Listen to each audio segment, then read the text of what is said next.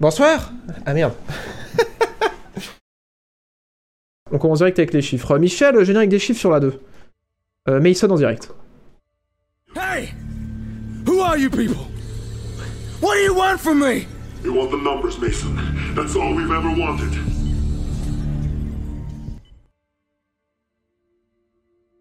Alors, bonjour à tous, bon retour euh, au 359 étage de la tour de la JB Corp.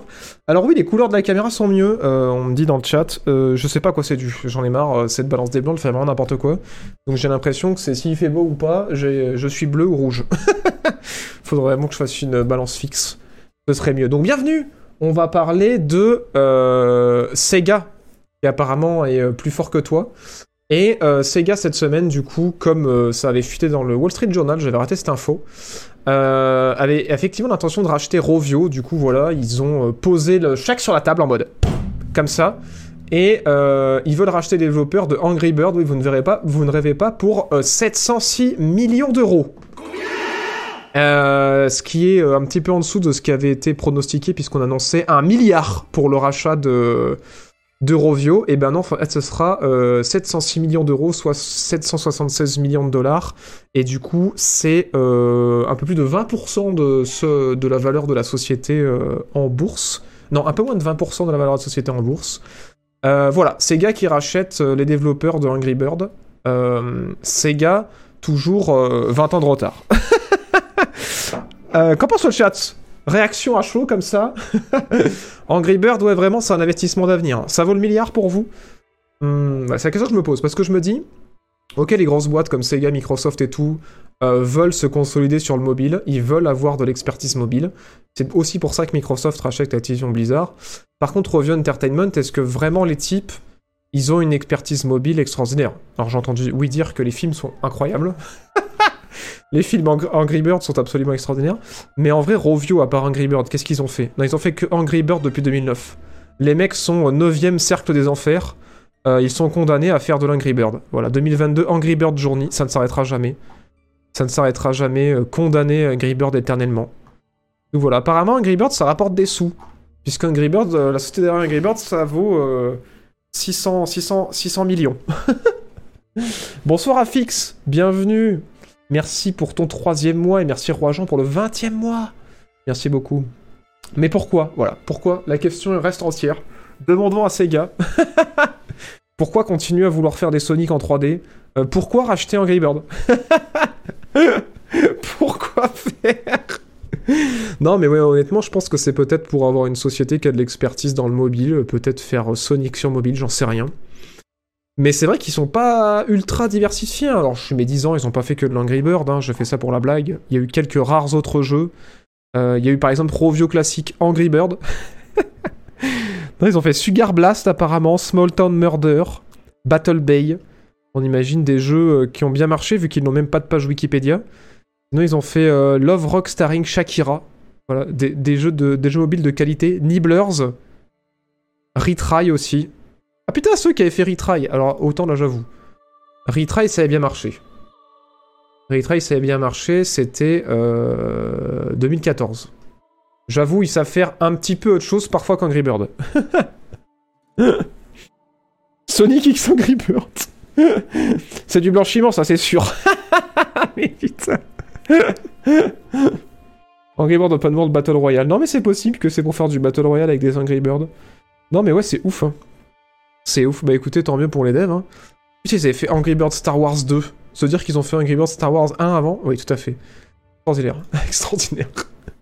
Donc voilà, Sega qui rachète Angry Bird pour euh, des millions de fois euh, nos salaires. Ça vous en touche une sans faire bouger l'autre, comme dit notre président. Putain. Total War Angry Bird. Ah, c'est vrai que ça, j'avais pas vu. Ça ouvre les possibilités. hein. Angry Bird Isolation. Euh, Qu'est-ce qu'on peut avoir d'autre Total War Angry Bird. Ah, secours. Putain. Vous avez vraiment toujours les pires idées. hein. C'est vrai que ce chat est d'une qualité extraordinaire où vous avez toujours les pires idées de nom, et du coup, c'est les meilleurs, et les pires idées de gameplay. Et ça, par contre, c'est juste les pires. du Battle Royale, du Total War Angry Bird. Endless Angry Bird. Ah oui, c'est vrai qu'ils existent aussi, les Endless, putain. Company of Angry Bird. Ah, c'est terrible, c'est terrible. Angry, Angry Bird Space 3, c'est ça, vous allez me sortir. Angry Bird Ragnarok. Mais là, ça marche pas, c'est Sony. Faut que ça reste Sega. Sonic et Angry Bird aux Jeux Olympiques. Putain, j'en peux plus de vous.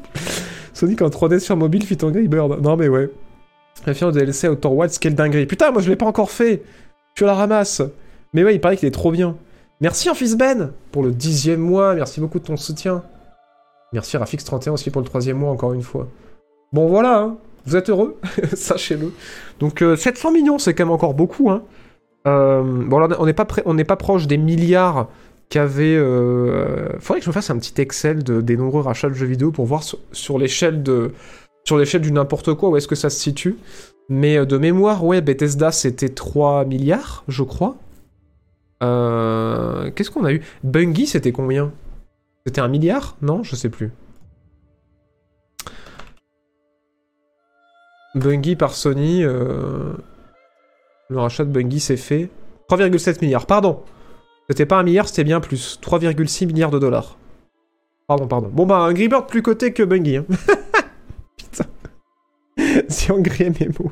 40k X Angry Bird peut-être. Angry Bird 40 000. Putain, j'en peux plus. Bethesda, c'est 7 milliards, non? Ouais, mais du coup, je dois me planter. Parce que vu que j'ai dit 1, million, milliard pour Bungie, en fait, mon cerveau a dû faire des réductions euh, après prélèvement de l'impôt. Euh, C'était combien, Bethesda? Buyout, tu dis en anglais, je crois Je sais plus. Non, Acquisition. Ouais, 8,1 milliards, je lis là. 7,5 millions, milliards, de dollars, c'est écrit là. 7,5. Donc ouais, ouais, non, c'était bien plus. C'est plus. C'était 6 Bah je sais pas, là je vois 7,5. Après peut-être qu'en euros ça faisait 6. Mais en dollars c'est 7,5. Ouais, c'était ça, 7 milliards. 10 fois plus.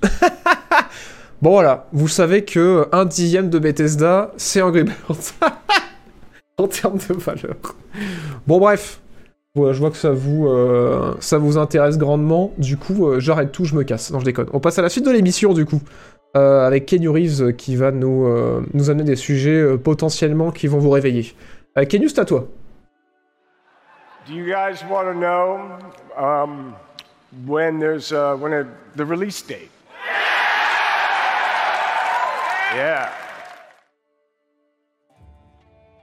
Alors, parlons peu, parlons Minecraft. Un Minecraft. Alors, vous le saviez peut-être, ou pas, euh, si vous ne suivez pas cette émission extraordinaire tous les mercredis 18h, mais qu'est-ce que vous faites de votre vie? Euh, Minecraft Legends. Minecraft Legends, c'est euh, Minecraft en mode jeu de stratégie. Ça vient de sortir dans le Game Pass, c'est sorti euh, sur euh, différents supports, pas que dans le Game Pass. Et euh, le délire, c'était un petit peu de voilà jouer un personnage ou plusieurs personnages parce que c'est coop et PVP pour explorer l'environnement, récupérer des ressources, construire une base et faire un peu de tower defense en défendant sa forteresse. Et après produire des unités et amener ces unités euh, comme un chef de guerre à cheval vers la base ennemie en espérant la faire tomber. Donc on entendait pas mal quand même parce qu'on disait ça peut être intéressant comme système, euh, c'est un peu original, c'est pas trop vu, puis euh, Minecraft Dungeon c'était sympa quoi, bon c'était pas du, du niveau des plus grands Diablo-like mais quand même c'était mignon, ça passait bien. Et eh ben cette semaine on a un petit peu les retours des joueurs et de la presse du coup, et malheureusement ce n'est pas validé par la street. alors, explication. Open Critique. Euh, pourquoi il faut balancer Metacritic à la poubelle? Parce qu'Open Critique font la même chose que Metacritic, sauf que c'est des gens qui sont financés par leur audience sur Patreon. Et en fait, ils font une moyenne de toutes les notes de la presse, mais surtout, ces gens-là se font chier à lire les articles de presse pour savoir si oui ou non la presse recommande le jeu ou pas. Et vous allez voir que ça crée une deuxième note qui est parfois bien différente de la note qu'ont mis la presse. Parce que des fois la presse une note haut parce qu'ils sont un peu trop gentils, ou alors parce qu'il y a conflit d'intérêt avec le fait que bah, Microsoft y paye un peu les, pubs du site de presse, du coup on peut pas mettre trop une mauvaise note à Minecraft. Euh, du coup, cette semaine, bim, Open Critique. Minecraft Legends, c'est 7,3 sur 10 par la presse, mais c'est recommandé que par 47% de la presse. D'où l'intérêt de euh, Open Critique, comme vous pouvez le voir là en bas. Euh, c'est basé sur 70 euh, critiques de presse. Et qu'est-ce qui reproche au jeu? Qu'est-ce qui va pas? Pourquoi Minecraft Legends est si détesté? Que se passe-t-il? Plus personne n'aime les couleurs. non, c'est pas ça. non, c'est pas ça. En fait, en gros, de ce que j'ai vu des avis Steam, d'ailleurs, petite parenthèse, euh, pour ceux qui se demandent, je ne me rappelle plus le chiffre alors je l'ai regardé tout à l'heure. Euh, Minecraft Legends sur Steam, je crois que c'est un 53%, je crois. Euh, ou peut-être 60%, Minecraft Legends. C'est 6 sur 10, voilà, par les joueurs. Donc c'est ouais, du 64% de recommandations par les joueurs. Et si on demande un temps de jeu minimum pour voir les recommandations, à savoir, je sais pas, au moins jouer 6 heures au jeu, on passe à... Euh, il est où mon... On bouge pas, on, reste à 64%, pour, euh, 64 de recommandations, euh, visiblement. Puisque à mon avis, il n'y a pas encore assez de gens qui ont joué au jeu. Bref, tout ça pour dire que c'est quoi le problème? Minecraft Legend, trailer de gameplay, incroyable mais vrai, tout est là. Je centre l'image. Le problème, en fait, apparemment, c'est que, bah déjà, ouais, ça ressemble à Minecraft, mais il n'y a pas vraiment cette vibe euh, Minecraft à l'intérieur, quoi. On dirait vraiment, de ce qu'on dit de la presse et les joueurs, on dirait vraiment que ça a été... euh, Enfin, les joueurs sont pas trop d'accord avec la presse sur, sur cet aspect-là, mais la presse a beaucoup reproché qu'en fait... euh, bah en fait, le nom Minecraft est vachement utilisé pour booster les ventes, mais que bon, bah, ça n'a pas grand chose à voir avec Minecraft et qu'il n'y a pas vraiment la magie de Minecraft, euh, la création et l'environnement. Enfin, il n'y a pas vraiment une grosse vibe Minecraft quand on joue au jeu, mais bon, c'est pas bien grave en soi. C'est juste qu'ils avertissent que voilà, le titre Minecraft est quand même pas mal utilisé pour booster les ventes. Sinon, en dehors de ça, ils disent que ouais, le concept du jeu est cool, euh, à savoir construire des bases à plusieurs, faire des grosses forteresses et construire des unités à l'intérieur pour après prendre d'assaut euh, d'autres forteresses. C'est sympa. Mais euh, problème, c'est que ben, comme euh, Minecraft Dungeon, ça va pas plus loin que ça en fait. C'est que le jeu est déjà des contrôles apparemment qui sont pas faciles à prendre en main, que la tutorialisation elle est un peu compliquée et que du coup c'est pas forcément aussi abordable que ça ne devrait l'être parce qu'après une fois qu'on commence à comprendre le jeu, ça va et on se rend compte que oui, il est assez accessible, mais la- la- le ticket d'entrée euh, est pas évident au départ quoi. On comprend pas tout de suite comment ça fonctionne sans s'être renseigné au préalable. Donc ça c'est un des premiers soucis du jeu. Et après, autre souci du jeu qui est reproché par la presse et par les joueurs, c'est que, euh, bah en fait, c'est un jeu qui a vocation à quand même être pas mal multijoueur. Et il n'y a pas de système de chat en fait dans le, jeu de chat vocal. Euh, je sais même pas s'il y a un système de ping, j'ai pas vu de gens parler de ça. Et du coup, beaucoup disent que pour la communication avec des étrangers, c'est pas simple quoi. C'est vraiment pas simple d'essayer de faire des synergies avec d'autres joueurs. Et qu'il y a beaucoup de soucis aussi au niveau du multijoueur, notamment l'impossibilité apparemment Day One de créer un groupe pour jouer avec ses potes. Euh, bon, ça, ça craint. Enfin, on est en 2023 ou euh, on est en 1990 C'est la question que je vous pose aujourd'hui. Vous pouvez y répondre dès maintenant, vous avez deux heures. Et euh, l'autre souci qu'il y a aussi, c'est que ouais, bah, il y a des soucis de matchmaking où des fois, ça peut être galère de trouver des gens à affronter. Et des fois, on se retrouve à rejoindre des parties en cours à 2 contre 5. euh, Enfin, bref, c'est les trucs que j'ai lus. Moi, j'y ai pas joué. Et, et voilà, apparemment, c'est un peu galère et le, le lancement est un peu brut de décoffrage côté multijoueur, donc ça aide pas. Et effectivement, ouais, le jeu est pas facile à prendre en main au départ. Et en fait, une fois qu'on l'a pris en main, on en fait vite le tour parce que ils ont merdé ou ils ont fait un truc simple et fun. Mais du fait qu'il n'est pas facile à apprendre, bah en fait, tu galères un peu à l'apprendre. Et une fois que tu l'as compris, bah t'en fais vite le tour parce que finalement, c'est pas euh, hyper profond, quoi. Donc voilà, euh, c'est dans le Game Pass. Vous avez l'occasion de l'essayer euh, si ça vous branche. Voilà, c'est aussi sur Switch, sur PC et sur PlayStation et sur Xbox. Pas forcément dans l'offre Game Pass.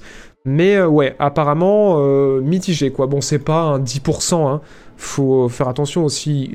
La presse et les joueurs ont quand même salué que voilà, c'était quand même un jeu qui était cool. C'est juste qu'il manque un peu de profondeur. Et euh, le tableau est un peu noirci par la tutorialisation et le fait qu'il y a quelques soucis au niveau du multijoueur quoi. Voilà, voilà. Oui, il y a des pings, on confirme dans le chat. Ok, donc il y a des pings. Mais avait... les journalistes sont pas trop souligné ça, mais beaucoup de joueurs ont souligné que c'était un peu chiant de pas pouvoir avoir un vocal, quoi. Donc voilà. Bon, j'ai joué, on se fait chier très très vite. Ouais, c'est ce qui est revenu un petit peu, c'est que tu fais vite le tour, quoi. Tu fais vite le tour du jeu. Et malheureusement que 8 mobs à contrôler et qu'on joue à 4, on utilise la même armée, donc obligé de splitter l'armée, très mal géré en multi. Ouais, c'est beaucoup ce que j'ai lu. Alors ça, je savais pas cet aspect-là. Mais apparemment, ouais, l'aspect multijoueur est très mal géré, au point qu'il y a beaucoup de joueurs qui demandent à avoir rapidement des modes 1v1 ou max 2v2, parce qu'en fait, à 4, euh, c'est débile, ça marche pas bien, quoi. Donc à voir. Ouais, il est à 40 euros sur Steam, et euh, pas mal de joueurs lui ont mis euh, une note négative en disant que justement, vu qu'on en fait vite le tour, euh, à 40 euros, à moins de 40 euros, il l'aurait peut-être recommandé, mais là, à 40 euros, c'est non, quoi. Parce qu'apparemment, au bout d'une dizaine d'heures de jeu, bon, t'as vu ce que c'était, t'as envie de passer à autre chose, quoi. Donc, ouais. Et apparemment, certains journalistes ont dit qu'ils ont rencontré le même problème avec Minecraft Dungeon. Alors, moi, j'avoue que Minecraft Dungeon, j'y ai pas joué bien plus que, ouais, un peu moins de 10 heures. J'avais trouvé ça fun. Mais, euh, mais apparemment, ouais, ces deux jeux-là manquent un peu de profondeur et c'est surtout voilà, Minecraft qui est mis en avant pour, euh, vendre le truc. Bon, après, c'est pas un patch-up, tous ces soucis-là, hein, donc peut-être que le jeu euh, pourra devenir bon au fil du temps. Mais ouais, là. Mais ouais, là, ça a pas l'air. la- la- le truc a l'air au rendez-vous. Il sort quand les textes sur Atomic Heart? Aucune date, j'ai même pas fini le jeu. Ouais, Minecraft est un jeu potentiellement infini et à 25 euros pour comparer. Ouais, non, mais c'est sûr. C'est sûr que ouais, la comparaison Minecraft est un peu dure. Mais bon, après voilà, c'était pour essayer de faire quelque chose un petit peu différent. ah, mort de rire. ouais, ouais, j'ai pas, j'ai pas avancé plus que ça malheureusement, mais c'est possible parce que j'ai plein d'épic tests euh, qui sont déjà prêts derrière. Il y a plein d'autres jeux que j'ai finis où j'ai des, tests à faire dessus et du coup, bah ouais, euh, je, me, je me presse pas sur Atomic Heart quoi. Est-ce que tu vas parler de Dead Island 2 Ouais, il y a eu les retours de la presse, on en parle juste après là. Le jeu vraiment sympa, mamie 40 euros, euh, c'est trop en l'état. Vive le Game Pass. Ouais, je pense que c'est un jeu Game Pass, quoi, clairement. hein. C'est un jeu bien pour ce genre d'offre. hein. Merci Foxoneo pour le 29e mois Merci Machi- Machira pour le... qui a offert un abonnement. Merci beaucoup. Merci Roi pour le 20e mois. Euh... Foxoneo, je t'avais pas dit merci, je crois. Merci Kala... Kalahari71 pour le premier grâce à l'argent de Bezos. Et Romeiro 1 pour le deuxième mois grâce à l'argent de Jeff Bezos. Merci beaucoup. Avec l'argent de Jeff. Un plaisir. Euh, oui, sinon on en parle, on en parle. On va revenir sur Dead Island, mais avant, euh, il y a aussi un autre jeu qui est sorti euh, cette semaine dont on avait parlé, c'est Match Seeker. Donc je sais pas si vous en avez entendu parler.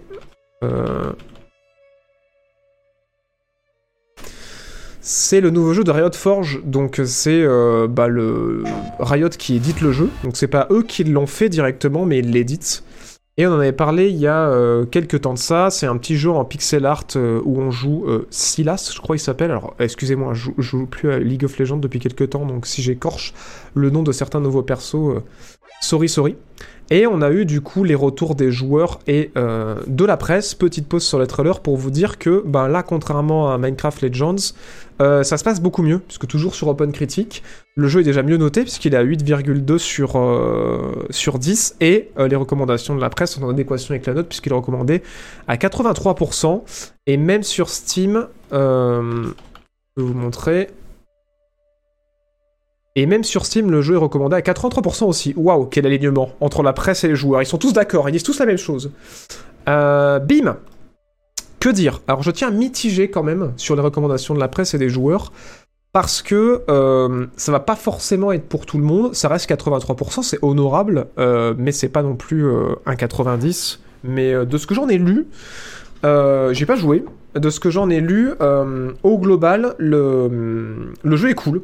Le jeu est très cool, il y a un joli pixel art, et surtout, même si vous connaissez pas League of Legends, euh, ou même si vous intéressez pas à League of Legends, bah en fait c'est suffisamment bien écrit et suffisamment prenant pour vous donner envie de continuer. Apparemment c'est vraiment l'histoire qui donne envie d'en savoir plus. Après les fans de League of Legends aussi ont dit que pour eux c'était euh, un 100% go, parce que si vous aimez le lore et vous avez envie d'en apprendre plus, c'est vraiment super cool parce que ça densifie vraiment l'histoire autour des personnages du jeu, donc de ce côté là c'est cool.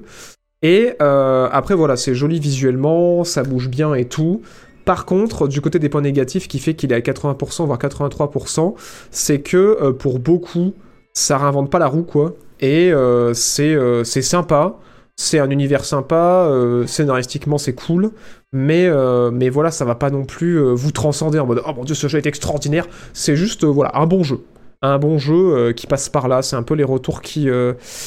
Qui avait eu de la presse, si je me rappelle bien. Euh, voilà, il y a quelques petites imperfections, mais ouais, le gameplay est cool, le monde est bien réalisé, les protagonistes sont sympathiques. Euh, voilà, quelques petites incohérences narratives, certains ont souligné, et des, euh, des combats qui peuvent avoir un peu de des petits défauts aussi par-ci par-là, mais voilà, au global, je crois que c'était Eurogamer qui disait un truc intéressant. Voilà, c'est une proposition capable d'atteindre des bons moments, mais si elle n'atteint pas le niveau euh, des plus grandes références indépendantes. Donc voilà, en gros, c'est un petit jeu sympa, mais ça va pas devenir un grand classique de l'indé, quoi. Donc, euh, donc voilà, pour ceux qui cherchaient euh, un petit beat'em all. Ah oui, attention, grande prudence. Beaucoup de joueurs ont dit de faire attention si vous connaissez pas League of Legends. Le jeu s'appelle Match Seeker, et du coup, on peut croire qu'on va jouer un mage qui va, qui caster un milliard de sorts, mais non, non, c'est plus un beat'em all. Donc prudence là-dessus. Euh, donc il est sur PC, Xbox et PlayStation, sur la chaîne de PlayStation, c'est pour ça qu'il y a écrit que PlayStation à la fin. Mais, euh, mais ouais, en fait, apparemment, on passe plus de temps à tabasser avec ces chaînes à la Kratos que vraiment euh, balancer un milliard de sorts, et les sorts sont pas extrêmement variés, donc si vous cherchez un jeu euh, où jouer un magicien, n'y allez pas. Par contre, si vous cherchez un petit jeu mignon en pixel art avec un joli monde et une narration assez sympathique, euh, ou que vous cherchez un jeu qui développe un peu l'univers de League of Legends, euh, les, les taquets sont au vert. Mais voilà, vous attendez pas un, classique instant en mode Oh mon dieu, c'est incroyable. Mais bon, après, les précédents jeux de Riot, ça a été un petit peu ça aussi, parce que les, euh, les gens qui avaient fait Battle Chaser Night War, du coup, ont fait euh, l'autre jeu là, euh, King, je sais plus quoi là. Excusez-moi, pardon, je, je n'ai pas de respect. On va corriger ça tout de suite. Riot Forge. Est-ce que on a les projets? Runet King, merci.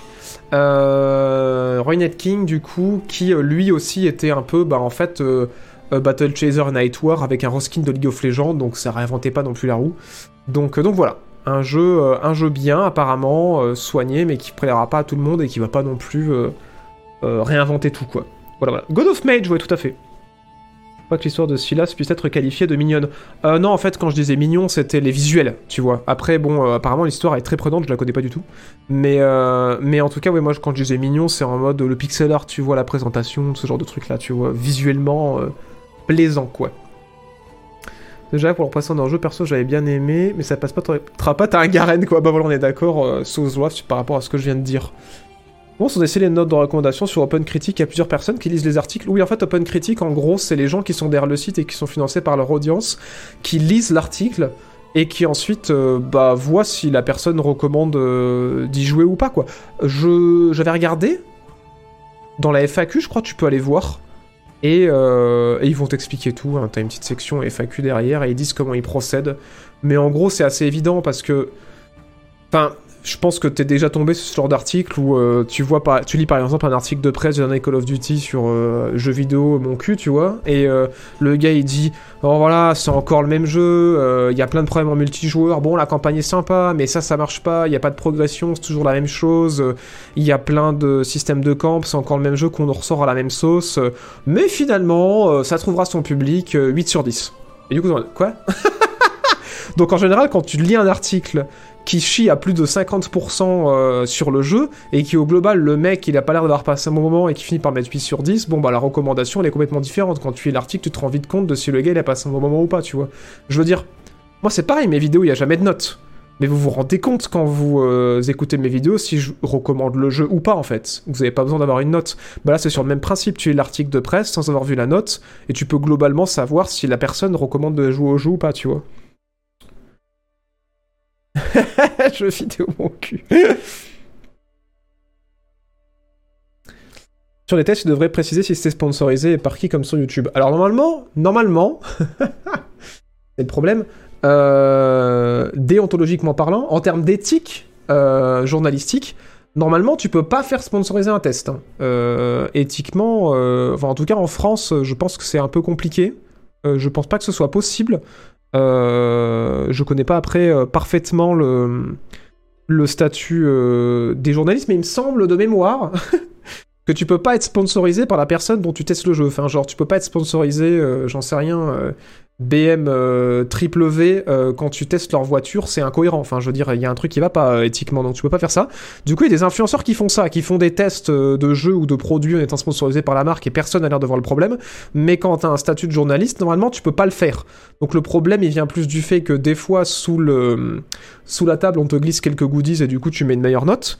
Mais sinon, en réalité, le vrai problème, c'est pas forcément le journaliste qui écrit l'article, c'est la façon dont marche le journalisme aujourd'hui. C'est que les sites sont hébergés. Euh, sont hébergés. Les sites sont financés en fait par les publicités qui passent dessus. Les publicités qui passent dessus, c'est souvent des publicités de gros éditeurs parce qu'ils veulent euh, passer leur pub sur les sites où il y a les joueurs et les joueurs ils sont sur les sites où il y a des tests de jeux. Et euh, vu que les éditeurs financent les, le site et du coup les salaires des, journalistes, eh ben ils aiment pas trop quand tu mets des trop mauvaises notes à leur jeu. Donc du coup, le coche des journalistes, c'est que bah, les chefs, qui, les, patrons de boîtes de, journalistes, de journalisme, ils vont dire à leur rédacteur, même si tu chies sur le jeu, euh, tu lui mets pas moins de 7. Voilà. Parce que sinon, après, c'est la merde. Et du coup, quand on a besoin d'espace publicitaires sur notre site, on peut plus en avoir parce que t'as mis 3 à Call of Duty et que du coup, Activision Blizzard, ils sont pas contents, ils veulent plus, ils veulent plus mettre de pub. Voilà. C'est un peu le problème de la presse, c'est que du coup, ben il y a une époque, la presse, on l'a payée euh, en papier, et du coup, ils étaient financés euh, beaucoup par la pub, mais aussi en partie par leur audience. Sauf que quand on est passé au numérique, ben, on a perdu l'habitude de payer la presse, et forcément, quand tu payes pas la presse, c'est la pub qui paye la presse, et quand c'est 100% la pub qui paye la presse, ben, il y a un problème. Donc voilà, voilà, voilà. Euh, c'est pas playlist si tu veux retrouver toutes les listes d'actus. La commande c'est point d'exclamation. Ah c'est pour la musique, c'est Crusader Kings 3. On est en train d'écouter l'OST. Et si tu veux retrouver toutes les actus des mercredis, c'est point d'exclamation, liste actu tout attaché. Voilà, voilà. Je devrais le mettre dans le titre d'ailleurs. Donc euh, c'est pour voilà faire un petit point. Bon après c'est des choses qu'on répète souvent, mais euh, mais c'est un peu ce qui est reproché à la presse et euh, ce qui devrait être reproché aussi. Enfin pas ce qui devrait, mais dans, dans une autre mesure, ouais je comprends pas que moi, il euh, n'y ait, pas ait pas une régulation, au moins euh, en France, euh, même si ça devrait peut-être arriver, sur le fait d'être sponsorisé par la personne dont on fait la critique, enfin, qui produit le produit dont on fait la critique. C'est quand même, je sais pas. Pour un test final, ça me paraît bizarre. Enfin, je, bref, bref, on va pas faire ce sujet toutes les semaines, on en parle souvent. Mais bon, bref, je réponds à la question. Comme une qui se donne le prix de la liberté d'expression dans un événement sponsorisé par YouTube. Exactement. Exactement. Ouais, il y a beaucoup d'organes de presse hein, qu'on en, fait les frais malheureusement. Euh, tu conseilles quel, site de presse? Euh, Simplement des sites de presse indépendants. Il n'y en a plus beaucoup aujourd'hui parce que la presse spécialisée est en train de crever. Mais euh, il reste Canard PC qui sont indépendants et qui sont majoritairement financés par leur audience, même si ça se passe pas très bien pour eux. Et que du coup, il y a eu pas mal de licenciements ces, derniers, ces dernières années. Donc je sais pas s'ils seront encore là. Gamecult après, ils ont essayé de faire le maximum, mais du coup ils sont détenus par un grand groupe, donc du coup c'est faire le maximum jusqu'à une certaine limite quoi.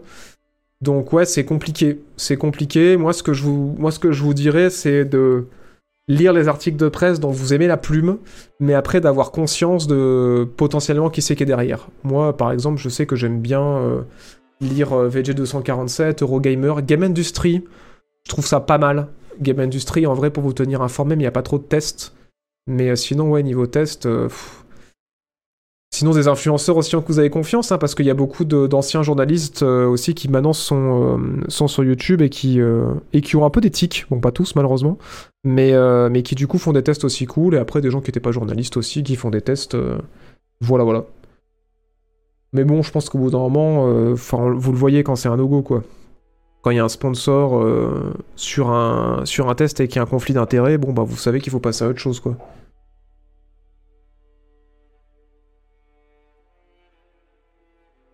des créateurs de contenu à qui on offre le jeu, mais qui assument qu'ils sont libres de tout dire. Euh, non, non, pas du tout. Non, non, euh, Tolosem, en fait, moi, ce qui me gêne... Euh, bon, après, on change de sujet parce qu'on parle souvent de ça. Mais en fait, euh, non, moi, le souci, c'est pas ça.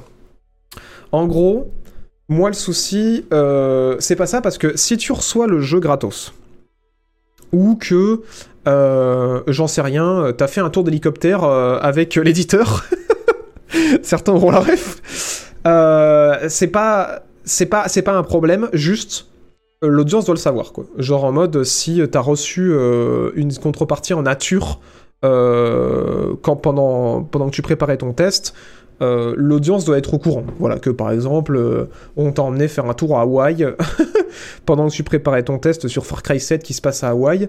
c'est quand même bien que soit on le voit dans la vidéo et qu'on le sache, soit que tu le dises. Mais après, bon, ça c'est un truc de transparence. Non, moi, ce qui me gêne vraiment, c'est quand en fait il y a de l'argent qui est impliqué et que du coup, en fait, euh, il y a un contrat qui te lie du coup à, à la personne dont tu testes le produit. Voilà, c'est plus ça qui me gêne parce que euh, c'est ce que j'expliquais euh, il y a pas longtemps, c'est que c'est pour ça que pour moi tous les tests, en fait, il ne devrait pas y avoir de, de, partenariat avec la personne qui produit ce que tu es en train de tester pour une raison simple, c'est que l'audience ne veut pas avoir accès à ton contrat. Il y, a toujours des clauses de, confidentialité et du coup l'audience peut pas savoir qu'est-ce qu'il y a dans ton contrat et peut pas savoir si vraiment tu as été libre parce que dans ton contrat il y a écrit qu'on doit respecter ta liberté d'expression, que le, la personne peut pas euh, faire ci, faire ça. Et après il y a le côté humain où l'audience elle peut pas surveiller non plus tes échanges, genre chaque appel que tu passes avec euh, ton potentiel partenaire, l'audience n'est pas forcément là à entendre tous les appels que tu as avec pour voir même si malgré les contrats, tu t'es pas euh, plié pour faire plaisir à, aux partenaires, pour assurer, euh, j'en sais rien, je, je sais pas quoi, un- une meilleure enveloppe ou d'autres contrats. Et du coup tout ça c'est pas possible en fait de le surveiller. Donc pour moi, éthiquement, à cause de ça, tu devrais pas être en partenariat sur un test final. Voilà. Après, bon, euh, si euh, tu fais des partenariats parce que j'en sais rien, euh, tu veux montrer le l'arrière-plan du développement d'un jeu, tu veux faire un aperçu du jeu et t'expliques que c'est bien un aperçu, que c'est pas un test, tu veux faire, j'en sais rien, une rétrospective, tu veux faire un unboxing, enfin tout ce genre de trucs là, c'est pas un souci qu'il y ait un partenariat tant que c'est dit clairement et que ça affiché clairement. Moi, c'est pour moi, c'est juste le test. Enfin, c'est le moment où, en tant qu'audience, on fait le plus confiance, quoi. On se dit bon ben là. euh, T'as eu tout, t'as fini le truc à 100%, euh, tu vas pouvoir me dire euh, si ça vaut le coup ou pas, je te fais confiance, et à partir de là, euh, pour moi, il doit y avoir plus que, toi et l'audience, quoi. Personne euh, entre deux. Après, ça n'empêche pas, hein, euh, si par exemple il y a des gens qui font, moi j'en fais pas, mais si par exemple il y a des gens qui font des euh, placements de produits ou des intégrations, c'est-à-dire que la vidéo coupe et qu'on te parle d'un truc HS, pourquoi pas? Genre effectivement, s'il y a quelqu'un qui fait un test sur Elden Ring, il y a une coupure pour parler de mon QVPN, Oh, c'est un peu chiant, je la skip, mais il n'y a pas conflit d'intérêt, parce que du coup, mon QVPN, ils, ils ont pas travaillé sur Elden Ring, donc voilà, c'est juste, moi ça me gêne quand il y a euh, une, quand c'est la marque qui fait le produit qui te sponsorise, enfin on est où là? Ah, Excusez-moi. J'ai tendance à m'emporter un peu sur ce sujet. Il est sorti un peu tout seul, on est où? Mais bon, je pense que vous avez compris ce que je voulais dire. L'hélico s'est craché, comme dit dans le chat. J'arrive juste, je comprends pas tout. Euh, non, je disais que... Enfin bref, on va pas je vais pas refaire dix fois. Euh, on en reparlera à d'autres sessions, mais en gros, c'était juste pour dire que moi, ça me gêne quand euh, il y a un sponsoring. Après, c'est vrai qu'on parle des influenceurs, mais c'est vrai que ça commence à se faire dans la, dans la, dans la presse aussi. Les articles sponsorisés en mode... euh, j'ai testé ce produit de, j'en sais rien, Aureole, et du coup, ça fait mes cheveux vachement plus doux. Merci à Aureole d'avoir financé cet article. Enfin, le moment où vous voulez être pris au sérieux, ou pareil, oh là là, je suis en train de faire un test sur euh, Légende, et euh, c'est Diarrhée Légende qui me sponsorise. Enfin, non, non, non. Arrêtons.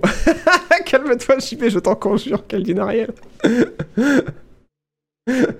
ah putain. Ça a l'air bien, mon QVPN. ah putain, non mais voilà. Salut Shotaku. Bon bref, je pense que vous m'avez compris avec tous ces incroyables exemples. Bon, c'est des choses que je répète souvent, mais euh, mais voilà, je pense que c'est important de le répéter parce qu'en fait, euh, on fait vraiment un martèlement euh, dans le dans, le, dans la communication au niveau de l'influence pour dire ah, comprenez quand même que ça coûte cher de faire de la vidéo. C'est vrai, c'est moi le premier. hein. Ça, coûte super cher de faire de la vidéo. Faire des belles vidéos, embaucher des équipes, ça coûte vraiment vraiment un bras quoi. C'est pas comme euh, écrire un blog ou un article. C'est c'est- ça coûte beaucoup plus cher. Et du coup, forcément, des fois, il faut avoir recours à des partenaires ou de la publicité pour pouvoir financer euh, l'entièreté de la production. C'est très bien, merci d'avoir été transparent avec ça pour expliquer. Mais d'un autre côté, est-ce qu'on peut pas aussi élever un petit peu le, le débat en disant que, ben, ouais, d'un autre côté aussi, du côté de l'audience, euh, c'est quand même bien aussi d'avoir un petit peu d'éthique. Genre se renseigner sur la marque, savoir s'ils vendent pas, euh, s'ils vendent des produits qui ont été testés, euh, savoir si vraiment le truc est bien, s'il n'y a pas des trucs un peu euh, sombres derrière ou pas forcément légal avant d'être partenaire, quoi. Enfin bref. Est-ce que je peux précondire la légende?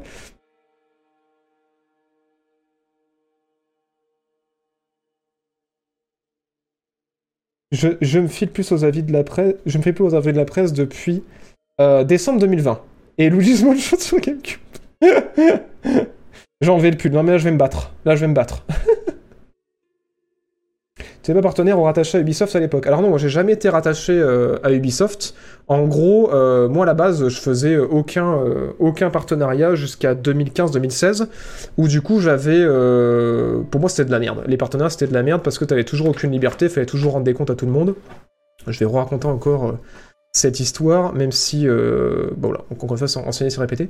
Mais en gros, euh, quand j'avais fait un E3 avec euh, d'autres youtubeurs, certains m'avaient euh, entendu du coup être très vocal comme je le suis là par rapport à ces sujets-là.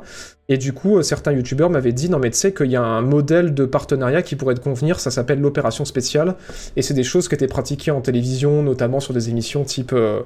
euh, C'est pas sorcier, ou euh, par exemple euh, EDF il finance un épisode de C'est pas sorcier, du coup en échange C'est pas sorcier ils viennent faire un reportage sur EDF. Genre ils disent pas acheter EDF, mais juste ça donne une visibilité à la marque et en même temps tu peux apprendre des trucs cool sur EDF, genre comment ça fonctionne et tout machin.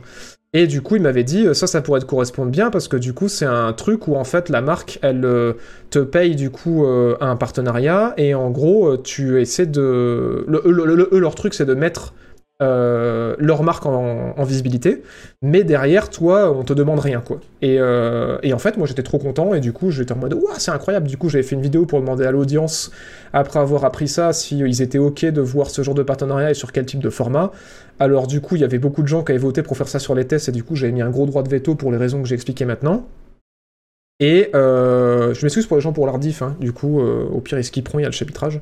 Mais du coup, je m'étais dit, euh, bah, vu, que, le reste avait été positif et que les gens ils voulaient voir ça sur des euh, previews, donc des, euh, des aperçus du jeu avant que ça sorte, ou sur des rétrospectives type, Spoil qui peut, ou d'autres formats comme ça, bah, je m'étais dit c'est bon, l'audience a donné le feu vert, on va aller démarcher. Et du coup, je suis allé démarcher bah, tous les éditeurs que je connaissais pour savoir si c'était ok. Et en fait, ceux qui ont répondu à l'appel, c'était Ubisoft et Warner. Et effectivement, ils ont été chauds de faire des partenariats sur des Spoil qui peut, donc qui est mon format qui résume du coup le- l'histoire des jeux et euh, qui est aussi certaines fois sur euh, des aperçus qui étaient mon format qui s'appelait ça vaut le coup où en gros je testais les démos ou les bêtas des jeux et du coup j'essayais de dire un petit peu bah, ce que allait être la promesse quoi. Qu'est-ce que ça allait être comme gameplay euh, comment ça allait se jouer et tout. Donner un petit peu mon ressenti à chaud tout en disant bien à chaque fois que j'ai joué que 5 heures quoi. Et des fois aussi montrer un petit peu comment le jeu a été développé faire quelques interviews avec les développeurs des trucs comme ça. Montrer un peu de background mais ça a jamais été le cas dans un test et du coup non j'ai jamais été affilié à euh, enfin rattaché à Ubisoft non c'était vraiment des partenaires ponctuels en mode euh, on sort ce jeu là est-ce que ça t'intéresse? Euh, Oui, euh, signer ce contrat pour euh, que quand même je garde ma liberté d'expression. Ok, on me donne le feu vert, je fais ma vidéo, je leur dis la vidéo elle est finie. Ils disent ok, je sors la vidéo et c'est réglé quoi. Et, euh, et en fait c'est juste comme ça que ça se passait. Il n'y avait pas de il n'y avait pas de vérification, pas d'intermédiaire, pas de modification, donc du coup moi ça me convenait bien et euh, ça me permettait de rester libre. Mais du coup je voulais pas le faire sur un test pour les raisons que j'ai expliquées juste avant. Parce que pour moi si jamais je vous teste Far Cry sur une vidéo où il y a un contrat qui me lie à Ubisoft sur cette vidéo en particulier pour faire un test de Far Cry, enfin je, je peux pas faire un test de Far Cry, enfin c'est pas possible. Même si je scie sur le jeu et que Ubisoft ils disent on adore la merde, continue de nous chier dessus et on te finance cette vidéo pour que tu chies euh, sur Far Cry, c'est extraordinaire. Au niveau de l'audience, enfin il y a, il y, a y a un moment où t'as l'impression que c'est biaisé quoi. Tu te dis non mais euh, même si le mec il a chié dessus pendant toute la vidéo, le seul argument positif qu'il a trouvé pour le jeu, tu vas, tu vas avoir envie de te dire ah mais il a dit ça parce qu'en fait il est partenaire sur cette vidéo là. Donc c'est pour ça moi à chaque fois la, chaîne est 100% dépendante et à chaque fois qu'il y a un partenariat c'est un truc ponctuel pour une seule vidéo et une fois que le partenariat est terminé c'est réglé quoi. On m'avait proposé euh, plusieurs offres pour euh, pour être rattaché justement à des éditeurs et faire des contrats sur plusieurs années. Moi j'ai toujours refusé parce que c'est hors de question. Et, euh, et voilà. Mais après, bon, ce modèle-là est pas magique en fait, je l'ai appris parce que certains éditeurs font des opérations spéciales et sont grave ok pour euh, te laisser carte blanche et que tu fasses ce que tu veux. D'autres, c'était non. Donc en fait, au final, euh, au fil des ans, j'ai bossé qu'avec euh, peu de marques, quoi. Genre, c'était au début, c'était Ubisoft et Warner. Après, il y a PlayStation. Et maintenant, il y a Capcom. Mais c'est tout, quoi. Et tous les autres, ils m'ont toujours claqué la porte au nez. Enfin, pas claqué la porte au nez, mais ils m'ont dit gentiment T'es mignon, mais nous, on finance pas un truc où euh, on n'a pas de contrôle dessus et où on n'est pas sûr que tu dis du bien, où on peut pas vérifier ce que tu dis dessus et où on te laisse totale liberté d'expression. Notamment, voilà, euh, EA, euh, Blizzard Activision, enfin voilà, tous ces. Gérants-là, ça a toujours été en mode on aime bien ce que tu fais, mais si tu le fais gratos et qu'on et qu'on te paye pas et, et que tu te débrouilles pour tout faire tout seul et que nous on te regarde on t'applaudit. mais voilà, c'est pour dire qu'en fait, ouais, c'est pas magique. C'est pas magique et euh, mais qui est lancé sur ce sujet Pardon, excusez-moi, on arrive un peu, on va revenir sur l'émission. Mais euh, mais du coup voilà. Là, du coup, t'étais plutôt fanboy des jeux Ubisoft avant qu'ils deviennent génériques. J'ai beaucoup aimé tes présentations et les tests sur les jeux Assassin's Creed et Far Cry, mais j'étais tellement déçu sur Azog Lésion après tes vidéos qui me l'avaient tellement bien vendu. Apparemment, toi aussi, tu t'es fait bait par Ubi. Ouais, et c'est ce que j'ai discuté dans une de mes dernières vidéos sur euh, les jeux ont changé. Euh, moi, j'étais pas euh, fanboy non, des jeux Ubisoft. Moi, j'avais beaucoup aimé les jeux Ubisoft euh, de la grande époque, en mode Prince of Persia, les premiers Assassin's Creed, Plin- Splinter Cell et tout. Et après, ils ont commencé pour moi à faire plein de merde, et du coup, je m'en suis pas mal éloigné. Et en fait, pour moi, c'est quand ils ont sorti Wildlands, Rainbow Six Siege et Assassin's Creed Origins qui sont revenus un petit peu dans la lumière. Et du coup, bah, à ce moment-là, j'ai vachement couvert leur jeu parce que je trouvais ça bien, en fait, qu'ils se réinventent. Mais après, derrière, j'ai arrêté de couvrir leur jeu parce que bah, déjà, ça m'intéressait moins. Euh, Valhalla, je trouvais que c'était la même chose qu'Odyssey. Euh, les derniers Ghost Recon, je les ai pas couverts parce que du coup, ben, euh, ça m'intéresse pas. Euh, Enfin voilà, c'était une grosse déception. Et oui, moi, je me suis fait bait par contre de manière plus violente que ben, la, la plupart des gens. C'est que ben, moi, je me suis fait bait en ayant joué au jeu. Et en fait, c'est ce que je parlais dans ma vidéo Les jeux ont changé. C'est que. Vu qu'il y a eu maintenant cette mécanique de t'invite les journalistes et les influenceurs pour qu'ils testent le jeu en avance et qu'ils donnent leur avis sur une démo, et ben les démos sont devenues trop bien taillées et à Watch Dogs Legion je me suis rendu compte que je pouvais plus faire mon travail en fait. Que la démo elle était taillée pour te faire imaginer des choses que serait le jeu et en fait le jeu final quand il sort ce serait pas ça quoi. Et du coup sur Watch Dogs Legion je l'ai compris et c'est pour ça que j'ai sorti mon test qui était vachement assassin euh, par rapport à Watch Dogs Legion parce que j'étais en colère quoi. Euh, parce que en fait le jeu avait un potentiel de fou et qu'ils en avaient rien fait et qu'on voyait tout le potentiel sur la bêta mais que sur le jeu final ils ont juste tout gâché quoi et que pour moi c'était un petit peu l'exemple de la chute euh, la consécration de la chute d'Ubisoft qui apparaîtait dégringoler ces dernières années euh, où ils arrivent à plus rien sortir et quand ils sortent un truc c'est repoussé ou alors ça fait un bid quoi. Et du coup là j'espère qu'ils reviendront dans la lumière parce qu'ils ont fait des trucs bien pendant certaines périodes Ubi mais là c'est vrai que ces dernières années c'est un désastre quoi et pour moi le, clou ça a été vraiment euh, Légion quoi où il y avait un potentiel de ouf, comme dans l'ombre du Mordor, avec leur système euh, qui ressemblait à celui du Nemesis, quoi, ils en ont rien fait, enfin bref. Grosse déception, et, euh, heureusement, j'ai pas été aussi déçu par Cyberpunk qui sortait à la même période, parce que j'aurais pas survécu à, deux grosses déceptions. Et voilà, et c'est pour ça aussi que je disais dans ma vidéo euh, Les jeux ont changé qui est sortie sur YouTube que euh, je pense que je peux plus faire de preview aujourd'hui et je pense que je vais devoir arrêter de faire la Gamescom parce qu'en fait les démos sont trop bien foutues et je me dis mais maintenant à quoi ça sert que je fasse une preview pour vous parler d'un jeu avant qu'il sorte? Parce que déjà il y a trop de jeux qui sortent. Donc à quoi ça sert que je vous parle d'un jeu avant qu'il sorte? Plutôt autant en parler après. Qu'il y a à faire déjà. Et en plus de ça les démos maintenant sont trop bien faites et du coup euh, si je finis par présenter un jeu de ce que j'ai l'impression qu'il est et qu'en fait au final quand il sort c'est pas ça du tout au bout d'un moment, euh, les gens ils vont finir par me dire mais putain t'as dit que c'était ça et en fait c'est pas du tout ça et moi j'ai envie de leur dire bah ouais mais vous voulez tester la bêta que j'ai testée et je peux pas parce que la bêta elle est, réservée aux journalistes aux influenceurs et du coup tu te retrouves, tu te retrouves comme un con. Donc, euh, donc voilà, donc c'est pour ça que ouais les, les previews euh, j'ai décidé d'arrêter pour cette raison-là parce que ben en termes de marketing ils sont devenus trop bons et, euh, et le métier euh, est devenu trop compliqué sur la preview. Enfin de toute façon c'est un format je pense qui doit mourir parce que les jeux sortent éclatés day one donc à quoi ça sert qu'on les les teste avant la sortie euh, Autant attendre qu'ils soient patchés pour en parler j'ai envie de dire. enfin bref, on a vachement dérivé mais je pense que c'était intéressant. Je mettrai une petite bulle sur la rediff je pense. Comme ça, les gens qui s'intéressent pas pourront skip. Mauvais signe qu'une démo ne soit ouverte que aux journalistes, ça manque les démos CD que tu as acheté en jeu. Ouais, clairement. Clairement. Clairement, clairement. Mais bon, apparemment, moi j'ai découvert euh, en faisant ce métier-là, mais apparemment ça fait des années que c'est comme ça. hein. Ça fait des années que les journalistes, euh, ils avaient accès à des démos euh, en, en avance, quoi. Et c'est pour ça qu'ils pouvaient écrire des articles sur les jeux avant qu'ils sortent. Voilà, voilà. Ouais, exactement. Bah, c'est ce que j'ai dans ma vidéo sur Cyberpunk euh, Azotot. Enfin bref.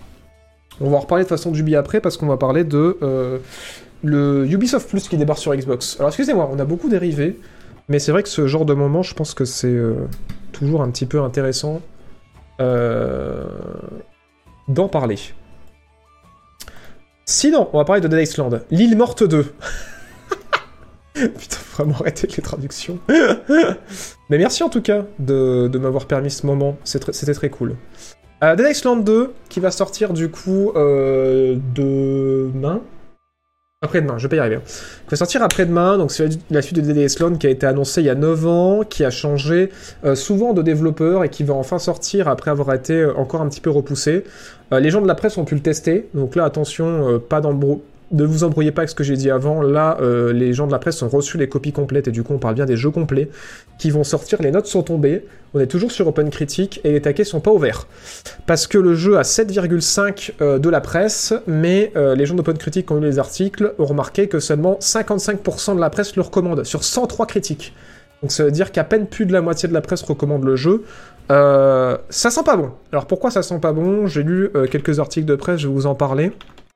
Alors non plus c'est pas dramatique, hein, parce que ça reste un 52% de recommandation. C'est pas non plus euh, 10%, 20%, ça va. Euh, bim, je vous envoie des images à l'écran. Alors déjà les positifs. Les points positifs, euh, c'est complètement délirant. Euh, voilà, c'est complètement, euh, complètement débile. Il y a beaucoup d'humour à l'intérieur, c'est très drôle. Euh, éclater du zombie, c'est hyper satisfaisant, c'est très très fun, c'est joli et surtout apparemment c'est vraiment bien optimisé. Alors voilà, après euh, les, journalistes n'ont pas forcément testé sur un milliard de configs différentes, mais beaucoup ont salué l'optimisation sur PC notamment, et ils ont dit que putain c'était pas dégueu. Par contre, euh, ce qui fait que la moitié des gens ne le recommandent pas, c'est que ben ouais c'est cool, ouais c'est fun, mais beaucoup trouvent qu'en fait la Californie est pas assez utilisée comme euh, toile de fond et qu'en fait, ce qu'on a l'impression de voir dans les trailers en mode on va jouer dans des endroits euh, hyper colorés, euh, euh, les plages, tout ça et tout, bah c'est pas forcément le cas et qu'en fait il y a pas mal d'environnements qui font très Californie, mais il y a d'autres environnements qui sont qui font pas spécialement Californie et du coup on n'a pas vraiment l'impression de passer la majorité des jeux dans un Miami quoi ou euh, ou genre un GTA Vice City, un truc comme ça. Donc voilà que les environnements sont pas suffisamment utilisés de ce qu'ils en ont dit. Et que ouais, c'est hyper fun et hyper satisfaisant d'éclater du zombie à longueur de temps, mais que euh, en fait, le jeu a l'air un petit peu bloqué en 2011 parce que du coup, ben ouais, en fait, on passe son temps à éclater des zombies et euh, à améliorer ses armes pour éclater d'autres zombies, et après éclater des zombies plus gros et améliorer ses armes pour éclater des zombies plus gros, et que euh, ouais, si vous accrochez pas à l'humour du jeu et au fun d'éclater des zombies, et ben en fait, ça va vraiment pas être pour vous quoi. Donc du coup, ça réduit drastiquement le public. Euh, voilà, voilà. Donc c'est pas forcément apparemment des soucis techniques ou euh, des soucis euh, voilà d'optimisation, mais c'est vraiment en fait plus un délire que ouais, faut comprendre que ça va être vraiment pour vous défouler quoi. Vraiment, c'est ce que disent tous les journalistes. C'est un putain de gros défouloir hyper fun, mais ça va pas bien plus loin quoi. Donc donc voilà. Peut-être que les fans de Dead Island de toute façon n'attendaient que ça. Mais, mais voilà, c'est ce que les journalistes en disent. Point négatif, pas de BR qu'on dit dans le chat. mais putain, j'en peux plus. Voilà, voilà pour les retours un petit peu des journalistes. Et euh, point noir aussi, euh, pas de cop Day One. Voilà, alors pff, encore un feature qui est coupé euh, pile avant la sortie. Euh, je sais pas pourquoi, c'est pas expliqué. Mais apparemment, ouais, la coop sera pas dispo au lancement. Alors je sais pas quand est-ce qu'elle arrive. Mais, mais ouais. Chelou. J'espérais pas J'espérais pas autre chose perso. Bon, bah voilà. Très bien. Californie, Miami, un souci de lieu. Oui, enfin, je veux dire, euh, tu vois, euh, genre le trop, tu vois ce que je veux dire. Enfin, ne jouons pas sur les mots. euh, la Californie et Miami, c'est aux opposés. Mais tu vois ce que je veux dire, un petit peu ce climat, genre, il fait chaud, les piscines, la plage. tu m'as compris quoi. Et c'est en Amérique. La fameuse île de Los Angeles. Paris plage, exactement, voilà. Ambiance Paris plage. Mais ça se, passe pas en Islande du coup? Bah non, hein, apparemment ça se passe euh, bah, à, Los Angeles. Voilà. Los Angeles, euh, sous le logo Hollywood. C'est là-bas que ça se passe euh, cet épisode. Donc non, pas sur une île. La coop est pas dispo seulement sur Xbox One et PS4. Ah bon? Alors attends, faut que je vérifie. Bam. Je crois que je, je sais pas si je l'ai gardé après. Non, je l'ai pas gardé après. Je vais aller regarder l'article sur un sur notre écran. Je vais vous dire plus en détail ce qui avait été dit sur l'article que j'ai vu passer. Bim. Alors, Dead Island 2, et on va mettre... Hop. Ah oui, c'est ça. Effectivement, my bad. Alors, qu'est-ce qu'ils nous disent? C'est cet article-là, du coup, que j'avais. Alors, effectivement, Dead Island 2, les joueurs PS4 ne pourront pas organiser de session coopérative au lancement. Va falloir rejoindre ailleurs. sur les consoles Xbox One et PlayStation 4 ne pourront pas héberger de session coopérative lors de la sortie. Ah pardon, en fait c'est euh, current gen ou old gen que en fait ça tourne pas. Putain my bad, pardon. Heureusement que vous êtes là pour me rectifier, j'ai des grosses conneries. Vous êtes un joueur PC, euh, vous pouvez demander à d'autres de vous rejoindre ou de rejoindre d'autres sessions de coopération sur PC, donc pas de souci. Si vous êtes sur Xbox Series, Xbox One X, euh, ok, donc en fait, en gros, ceux qui sont sur PC, Xbox Series et PS5 peuvent créer des sessions. Et ils peuvent être rejoints par euh, ceux qui sont sur PS4 Pro, Xbox One X et tout. Mais par contre, ceux qui sont sur PS4 et, euh, et Xbox One, il n'y aura pas de, de au lancement, quoi.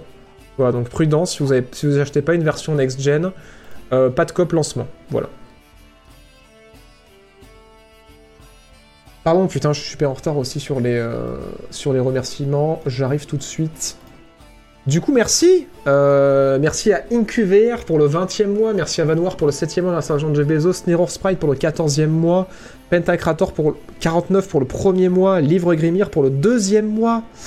Merci pour être le meilleur curateur JV, tout en aimant les meilleurs univers. Mais putain, c'est trop mignon. Merci euh, Boca Cranta pour le 25e mois. Putain. Merci euh, pour le cinquième mois grâce à Jean Jeff Bezos. Merci Captain Pro pour le deuxième mois. Romeo27 pour le huitième mois. Euh, Legoshi pour le 14e mois. Merci Proxys pour le 19e mois. Merci Goupa pour le 18e mois. Et merci Idikyo pour le premier mois grâce à Jean Jeff Bezos. Merci beaucoup. Voilà, voilà pour ce Dead Iceland du coup. À Long to Beat, on l'aura pas tout de suite le Long to Beat. Parce que euh, les joueurs y ont pas accès. Il sort dans deux jours. Voilà, à moins qu'il y ait des journalistes qui commencent à rentrer leur temps, mais je ne pense pas. Dead Iceland. Faut rappeler qu'il coûte que 26 balles. Mais non. Vraiment? Tu mens. Tu mens x 10. Vraiment? Merde, y'a pas de page Steam. Il y a une page Steam. Y'a pas de page Steam, vraiment? Y'a pas de page Steam. Ils sont sur Epic, sur PC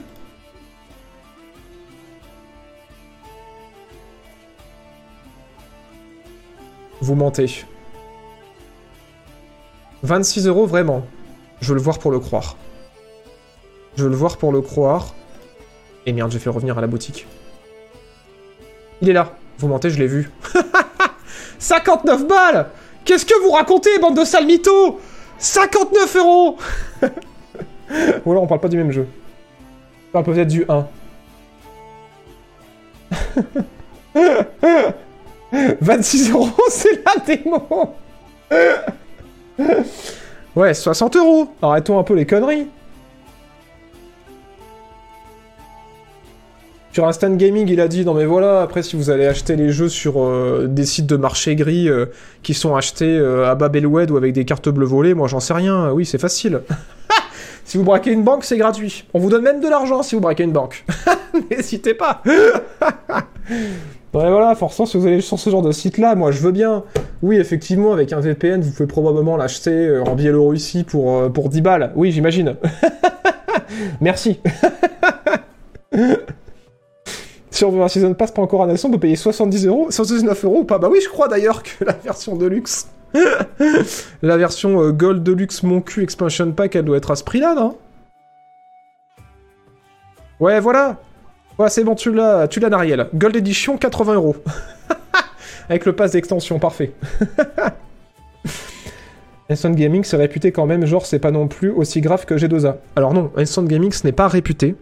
Instant Gaming, en fait, il y a une grosse erreur qui est, qui est souvent euh, faite dans la communication, et je pense qu'ils en jouent beaucoup.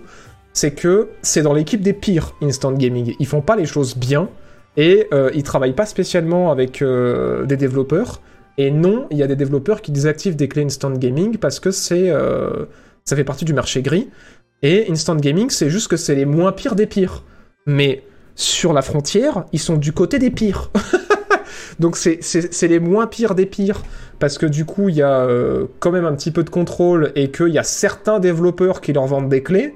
Mais euh, voilà, c'est un peu du, euh, un peu comme du greenwashing, quoi. En mode, ouais, on bosse avec certains devs pour pouvoir avoir euh, certaines clés, se faire bien voir, mais non, c'est quand même du marché gris. Voilà, nous, on a une liste sur Discord, pour l'exclamation Discord dans le chat. On a un channel Big Deal où on vous ping si vous prenez le statut Jean Dealer. Et du coup, on vous informe quand il y a des jeux gratos, quand il y a des grosses réductions, et surtout, il y a un message épinglé dans ce chan-là, où on vous met tous les sites qui sont sûrs, et vous aurez aucune chance de vous faire désactiver une clé, et vous aurez aucun problème où euh, les développeurs viendront pas faire Ah, au fait, cette clé-là, bah, en fait, que vous avez achetée sur euh, X site, elle a été achetée avec une carte bleue volée, on l'a détectée, du coup, votre jeu est désactivé. Donc voilà, ça, ça n'arrivera pas sur les genres de sites qu'on fout là-bas, parce que c'est des sites qui sont reconnus par les devs, et qui euh, vendent pas des trucs sous le manteau, quoi. Donc non, non, prudence avec, avec Instant Gaming. Du euh, washing Du gris washing On pourrait dire du grey washing, ouais. Tiens, encore par marché gris. En fait, marché gris, c'est que c'est euh, entre le marché classique et le marché noir, et en gros, c'est en mode euh, autoriser les reventes euh, par les joueurs, et du coup, tu sais pas forcément d'où viennent les clés, si elles viennent pas de cartes bleues volées, tu sais pas forcément si elles viennent pas de bundle. Il y a beaucoup de clés aussi qui sont revendues sur ces sites-là, qui ont été offertes en fait par les développeurs à des influenceurs qui les demandent en masse, et qui après les revendent sur ces sites-là. Donc euh, du coup, il y a une grosse perte en fait pour les développeurs qui touchent 0€ sur ces clés parce qu'ils les filent gratos.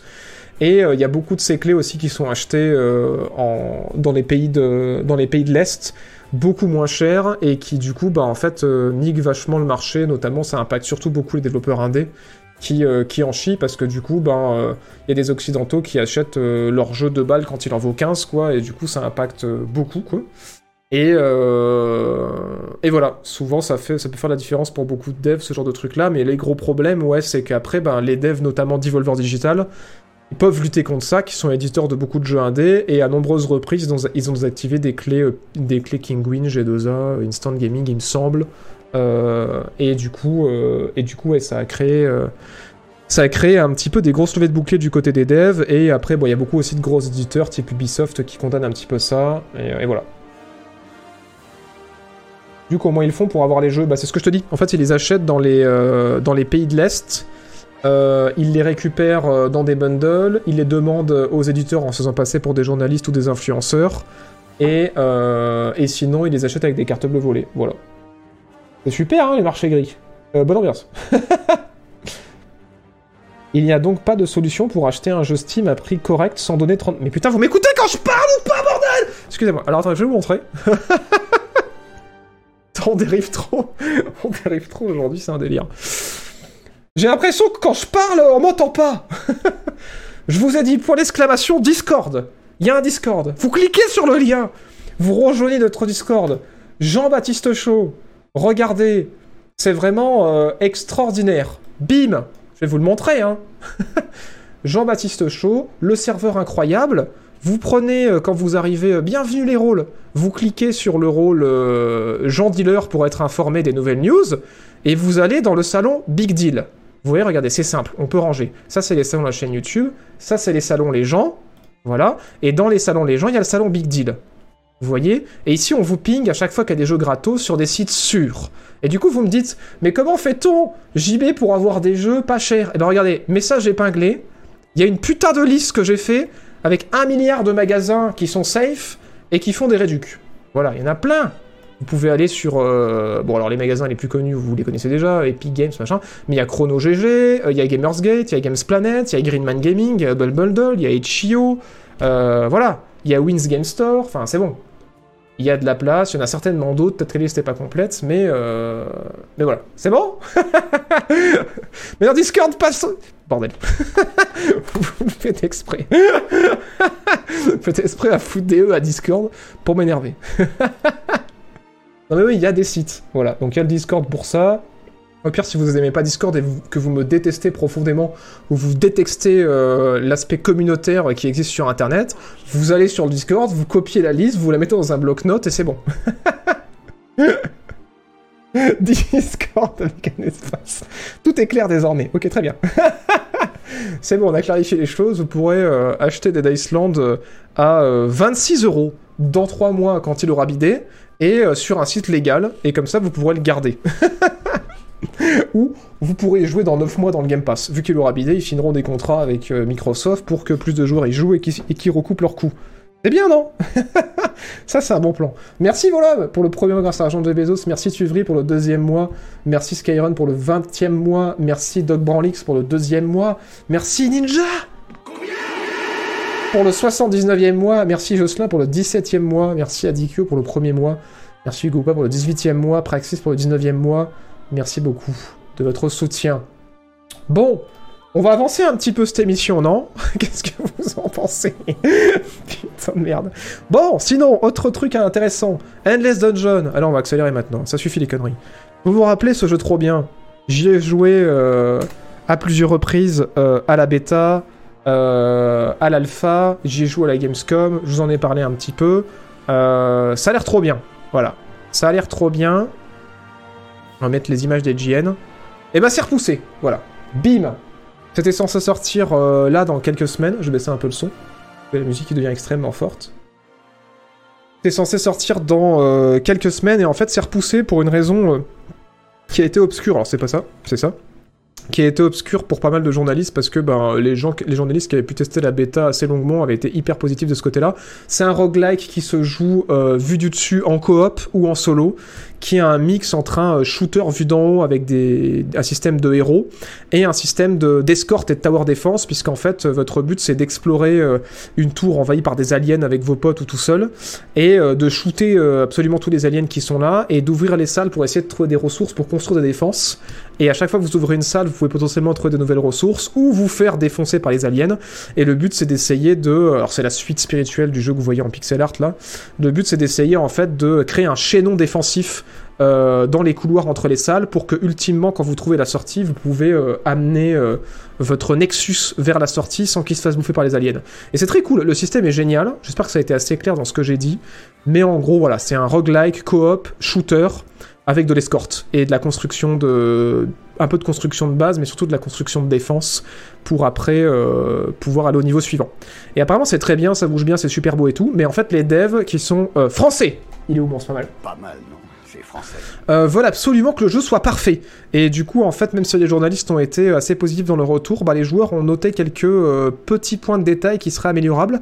Du coup, ils vont revoir l'équilibrage des personnages, ils vont revoir aussi la progression euh, et l'équilibrage au niveau des ressources, et le endgame aussi, je crois, de mémoire. Euh, pour que vraiment et l'économie voilà ça c'est l'économie pour que vraiment le jeu soit hyper grisant à jouer qu'on a envie d'y passer des heures et que ce soit un gros gros succès commercial. Du coup il nous donne rendez-vous le 19 octobre 2023 euh, voilà voilà. Au lieu de, euh, de je crois que c'était mai qu'il était prévu. Mais du coup il est repoussé le 19 octobre. Donc prenez vos petits plannings et décalez-moi cette jolie date. Et, et nous je pense qu'on y jouera en stream parce que c'est trop bien. Voilà, et c'est vrai que ça fait un petit peu Alien Swarm ouais et oui, c'est dans l'univers de Endless, effectivement. Merci Sequoia pour le 20e mois, merci beaucoup. Merci Deodeng pour le 16e mois et merci Goudrea pour le 17e mois. Merci beaucoup de votre soutien. Ouais, c'est Amplitude qui est derrière, ouais. Ouais, franchement, c'est cool. Hein. Visuellement, c'est vraiment très très cool. Moi, j'avais adoré euh, Dungeon of the Endless, qui était du coup le successeur euh, spirituel. Le prédécesseur spirituel, pardon. Euh, et, là, la DA, elle est ouf. Hein. J'y ai joué à la Gamescom et j'y ai joué chez moi aussi. Euh, putain, c'est trop beau. Hein. Donc, euh, donc ouais, vraiment trop bien. Un des rares rogues qui me, qui me chauffe ces derniers temps. Parce que ben, voilà, trop de roguelike, tu le roguelike. Mais celui-là, il a l'air vraiment cool. Mais où il y a du Tetris, que ça va l'air trop bien. Ouais, on l'a fait en stream. ça s'appelle. c'est un roguelike aussi. Ça s'appelle. Merde. Ah, j'ai du mal avec les noms aujourd'hui. Euh, je vais y arriver. Loot River. Voilà, c'est comme ça que ça s'appelle. Octobre, c'est loin. Ouais, c'est loin, mais bon. Si polish et qu'en vrai, euh, Day One, on a un truc hyper bien équilibré, moi je suis chaud. Hein. Je suis méga chaud. Donc oui, Loot River, on y pensait aussi. Ce n'est pas le seul jeu repoussé. Vous savez quel autre jeu a été repoussé?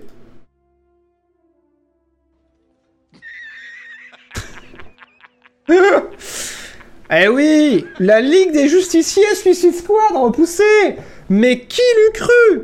Qui s'en serait douté? Qui aurait cru qu'ils allaient repousser? Le jeu, après cet incroyable gameplay qu'ils nous ont montré, euh, mise en contexte. Suicide Squad euh, gameplay, ça avait chauffé tout le monde. Hein. Vraiment, euh, merde. C'est pas celui-là, c'était celui-là. Vraiment, tout le monde s'était dit c'est incroyable. Hein. Observons euh, en silence la barre de 2 euh, pouces rouges. Euh, voilà, tout le monde avait été très convaincu par ce qu'ils avaient vu. hein. Encore un jeu service en coop avec une direction artistique générique et du pam pam boum boum dans tous les sens qui n'a pas vraiment de sens. Tout le monde avait été convaincu en mode je précommande, c'est day one, je vends mon âme au diable, je veux absolument jouer à ce jeu. Il était prévu pour cette année, dans pas très longtemps en plus. Il avait déjà été repoussé une fois, il me semble. Et en fait, les retours ont été tellement, tellement, tellement violents que euh, le jeu est repoussé au 2 février 2024. Donc euh, quasiment dans un an. À plus. Donc euh, voilà, il y a beaucoup de joueurs qui sont déçus. Alors attention, ils ne sont pas déçus qu'il est repoussé, ils sont déçus qu'il ne sorte pas.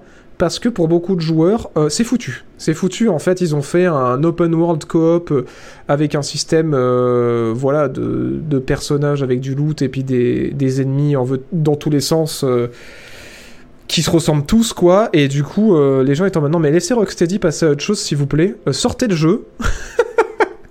Laissez-le scratcher, arrêtez de le repousser, et puis on n'en parle plus. Donc voilà, voilà, voilà. C'est triste pour Rocksteady. Euh, ça doit pas être simple, hein, quand on a plein le cul, que ton truc il marche pas, et que tu sais qu'il marche pas, et que les joueurs l'accueillent pas bien, et que probablement tu l'avais dit à tes supérieurs et que t'ont pas écouté, et qu'on te dit, bah il y en a encore pour un an parce qu'il faut le sauver, et que tu te dis, mais comment on peut sauver un truc qui à la base est pas bien pensé? Euh, envoyez de l'amour, hein. envoyez de l'amour à Rocksteady, envoyez des ondes positives, euh, parce que là, là, ça va être compliqué. hein. Là, ça va être compliqué pour eux, franchement. euh, je sais, je vois pas ce qu'ils peuvent faire là, en fait. hein. Je vois vraiment pas ce qu'ils peuvent faire. hein. Donc, euh, donc ouais, un an, un an, c'est loin. Mais, euh, mais là, en, fait, c'est un problème de design. hein. Donc bon. En tout cas, ouais, ce qui avait l'air cool dans les images qu'on a vues, c'est le côté coop. Le fait que ce soit du DC, et surtout que le système de déplacement a l'air vraiment très bon. Mais sinon, après, en dehors de ça, c'est dur. C'est dur. Un an, de, budget en plus dans les flammes, non mais tellement. En même temps, c'est dur parce que c'est toujours compliqué ces situations-là. C'est comme Skull and Bones avec Ubisoft, quoi. C'est est-ce que tu crames encore un an de plus en espérant que tu rencontres en partie un succès et que ça rembourse en partie le développement? Ou est-ce que t'arrêtes tout et tu le sors en te disant bon, bah de toute façon, c'est foutu et euh, t'acceptes que tu perds complètement toutes les années que t'as passé dessus, quoi? Euh, J'aimerais pas être producteur. Hein.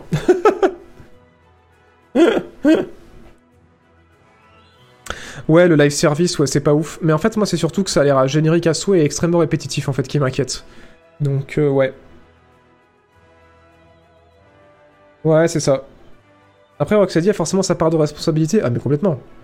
Complètement, il n'y a pas. euh, enfin, je suis pas, je suis pas euh, du, du délire en mode le grand méchant, c'est le producteur, il est venu avec ses grandes bottes et il a dit vous devez faire ça, ça, ça. Non, non. Je pense que tout ce qui est game as service, skin, microtransactions à gogo et, et tout ça, c'est la faute des prods. Par contre, euh, tout ce qui est euh, le design et tout ça, euh, non, c'est plutôt à incomber du côté de Rocksteady, même si on sait qu'il y a des producteurs qui peuvent avoir les mains un peu trop enfoncées dans les jeux et faire de la merde. On l'a vu chez Ubisoft notamment. Euh, quand il y a eu toute la débâcle euh, avec les histoires de harcèlement, on a vu à quel point des producteurs et euh, des, des gens qui bossent à l'édition peuvent foutre la merde et avoir un grand décisionnel et des idées à la con qu'après le studio est obligé d'appliquer. Donc c'est pas un- ça c'est pas c'est pas inédit, mais c'est pas tout le temps ça. Et du coup effectivement oui, euh, Rocksteady peut être à blâmer. Moi à qui je pense c'est euh, probablement aux petits devs à qui on donne pas leur avis et qui font le jeu. Euh, et qui suivent peut-être un directeur euh, ou un réalisateur qui, euh, qui en fait a une idée fixe de son truc et qui est persuadé de son truc et qu'on voit tout le monde dans le mur et qui écoute pas forcément ses équipes. Parce que je me dis, bon, la plupart des développeurs c'est des joueurs. Au bout d'un moment, quand ils sont en train de faire un jeu qui voient qui correspond pas forcément à ce qu'ils ont envie de jouer en ce moment, je pense qu'ils ils sont capables aussi d'avertir un petit peu le, le réal pour leur dire, bah ça, je suis pas sûr que c'est une bonne idée et ça, je trouve pas ça ouf quoi. Et du coup, après, si le réal écoute pas derrière, bon bah voilà, t'es un peu blasé, t'es un peu en mode, bon bah écoutez, je vais continuer à venir pour la paye, et puis quand on m'offrira euh, un poste ailleurs, je me casse. je pense que c'est un petit peu ça qui se passe. Ouais, tout le monde vole. Ils veulent tous un jeu service chez eux, c'est ça le problème. Mais putain, j'en peux plus. enfin bref. Enfin bref.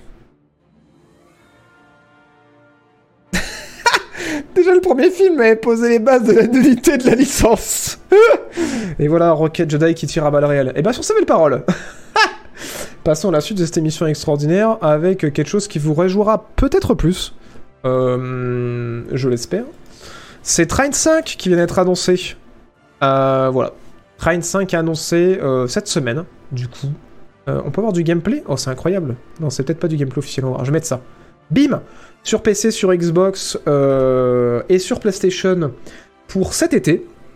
Pour ceux qui connaissent pas, c'est un, petit jeu dans un univers fantasy euh, assez fun et assez bien écrit. Moi, j'ai fait le 1, le 2 et le 3. J'ai pas encore fait les 4.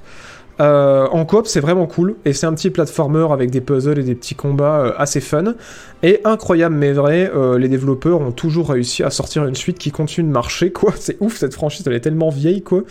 Et, et ben là, voilà, il y a Train 5 euh, qui débarque. Et bah, comme à chaque nouvelle sortie de Train, c'est super joli.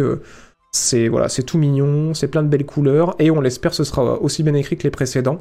Et voilà, c'est pris pour cette année, cet été, voilà. Ça va sortir dans quelques temps, et on peut voir que au niveau des animations et tout, ça a up.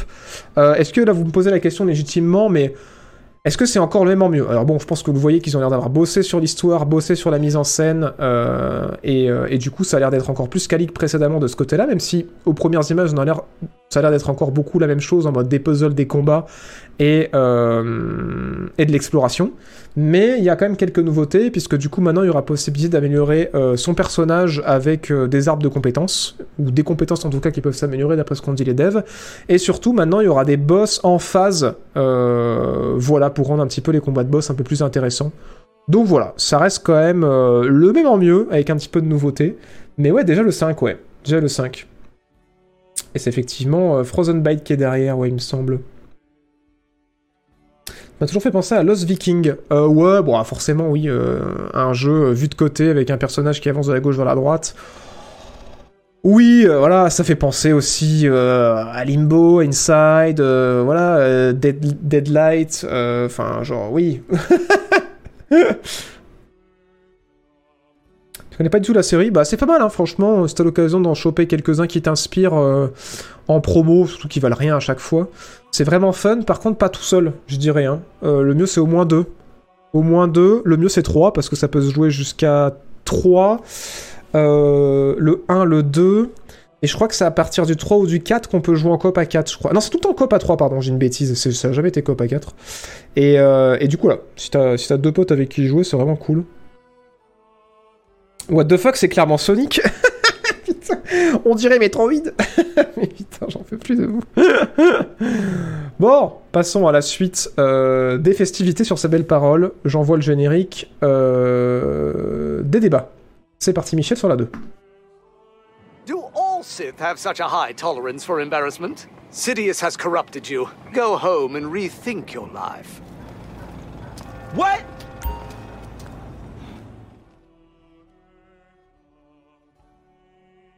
Alors, bienvenue dans la section Qu'en pense le chat euh, EA sort un nouveau FPS. Oh shit. Here we go again. Alors bon, bien sûr, euh, c'est le gros titre. Oui, EA sort un nouveau FPS, mais c'est pas eux qui le font. Donc euh, donc c'est bien, on peut applaudir. C'est bon, c'est bon, c'est bon. Donc en fait, dans le cadre de leur euh, de leur, de leur euh, label d'édition EA Originals, qui est le label qui a euh, édité It Takes Two, donc là tout de suite, je pense que ça vous rassure. Vous respirez de nouveau. Euh, ils vont sortir un nouveau jeu, donc qui est pas fait par EA directement, comme je le disais, mais par un autre studio qui a un FPS de fantasy. Et là, je pense que ça attise les curieux. On en avait parlé pendant le 3, on n'avait pas d'image de gameplay, et, cette, ça, y est, ça y est, cette semaine, on a des images de gameplay. Ça s'appelle Immortal of Aveum, et c'est effectivement un FPS de fantasy, où vous allez jouer un magicien à la première personne. Euh, la promesse est cool. Et euh, on va regarder quelques images, et vous allez me dire ce que vous en pensez. Euh, c'est prévu pour le 20 juillet cette année sur PC, PS5, Xbox Series X et on nous parle d'un FPS avec un arbre de compétences qui se joue en solo avec un petit peu d'exploration et quelques puzzles, pas que du shoot. Et euh, c'est fait aussi par euh, le directeur créatif qui est derrière le premier Dead Space et qui a bossé aussi sur certains Call of de Sledgehammer.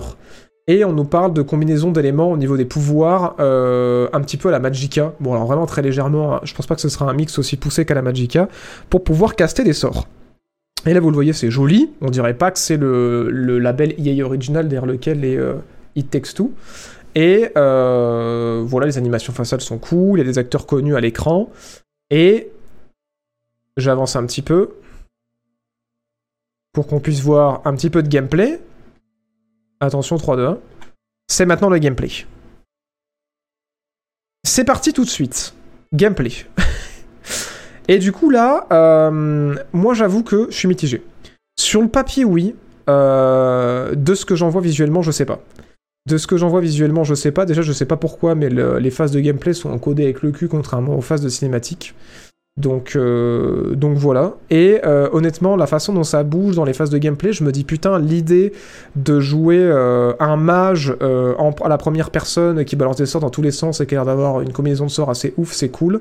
Par contre, je sais pas, je suis pas convaincu par la façon dont ça bouge. Et surtout, le truc que j'ai envie de vous demander, c'est est-ce que, messieurs, dames, je vous le demande très sérieusement, la fantaisie est morte Est-ce qu'on est condamné aujourd'hui à avoir ce genre de direction artistique dans tous les jeux, quoi Est-ce que ça ressemble pas euh, à tous les jeux de fantasy qui sont sortis récemment, là?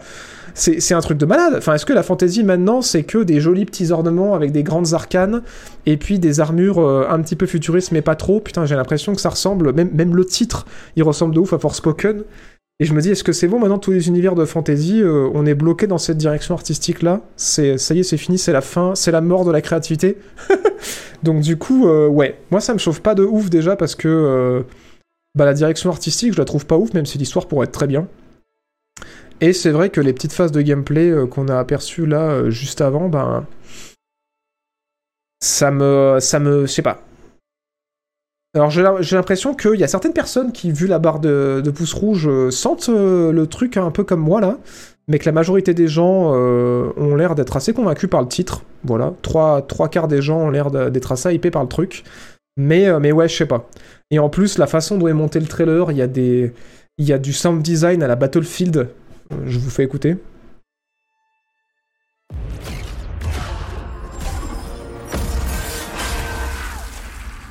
Et euh, sorry, mais ça, ça me donne des PTSD. hein. Moi maintenant, quand je vois un trailer comme ça, euh, hyper hypant, avec euh, une putain de bande son euh, vraiment vénère, je me dis putain, ça me rappelle BF, putain, ça va sortir éclaté. donc, donc je sais pas. Après voilà, c'est pas, c'est pas Dice qui est derrière, c'est pas, c'est pas développé par un studio qui appartient à EA. Je crois pas qu'ils appartiennent à EA. Mais ouais, ça me donne des PTSD un peu. C'est, c'est bon, non, c'est un peu trop bien produite quoi. donc ouais. On va voir, euh, on va voir un peu ce que ça donne, mais ouais, j'étais curieux d'avoir votre avis à chaud, quoi. Ça ressemble au BR de Paladin. mais le gameplay est lisible. Ouais, c'est ce qui me fait un peu peur. Je me dis, euh, j'espère que c'est euh, l'encodage qui rend tout ça dégueulasse, mais ça a l'air, ouais. Forspoken en FPS. Demandons à l'IA de créer un univers. Non, mais c'est vrai que là, ça donne un peu cette impression. C'est fou, quoi. J'ai l'impression qu'ils sont tous inspirés euh, du même concept artiste, quoi. C'est ouf, quoi. Euh, ce style est devenu le nouveau fast-food du gaming. Non, mais le nouveau fast-food de la fantasy, je dirais. hein. Parce que, euh, à part dans la fantasy, tu vois pas trop ça, mais c'est vrai, quoi, c'est ouf, quoi. C'est genre Gigi Abrams fait de la fantasy, quoi. Quand tu m'as dit il y avait du gameplay, ça m'a j'ai pris une clim. Ouais, d'accord. hein. On est d'accord. Parce que moi, quand j'ai vu l'abondance et les persos, je me suis dit, ok, bon, j'ai un peu une vibe euh, BF, j'aime pas trop ça. Mais, euh, mais après, ouais, quand j'ai vu le gameplay, j'étais en mode. euh, J'étais un petit peu. Quand je suis arrivé à ce moment-là, j'étais en mode. On va bruiter la cinématique. Je crois qu'il un sort, j'appuie sur.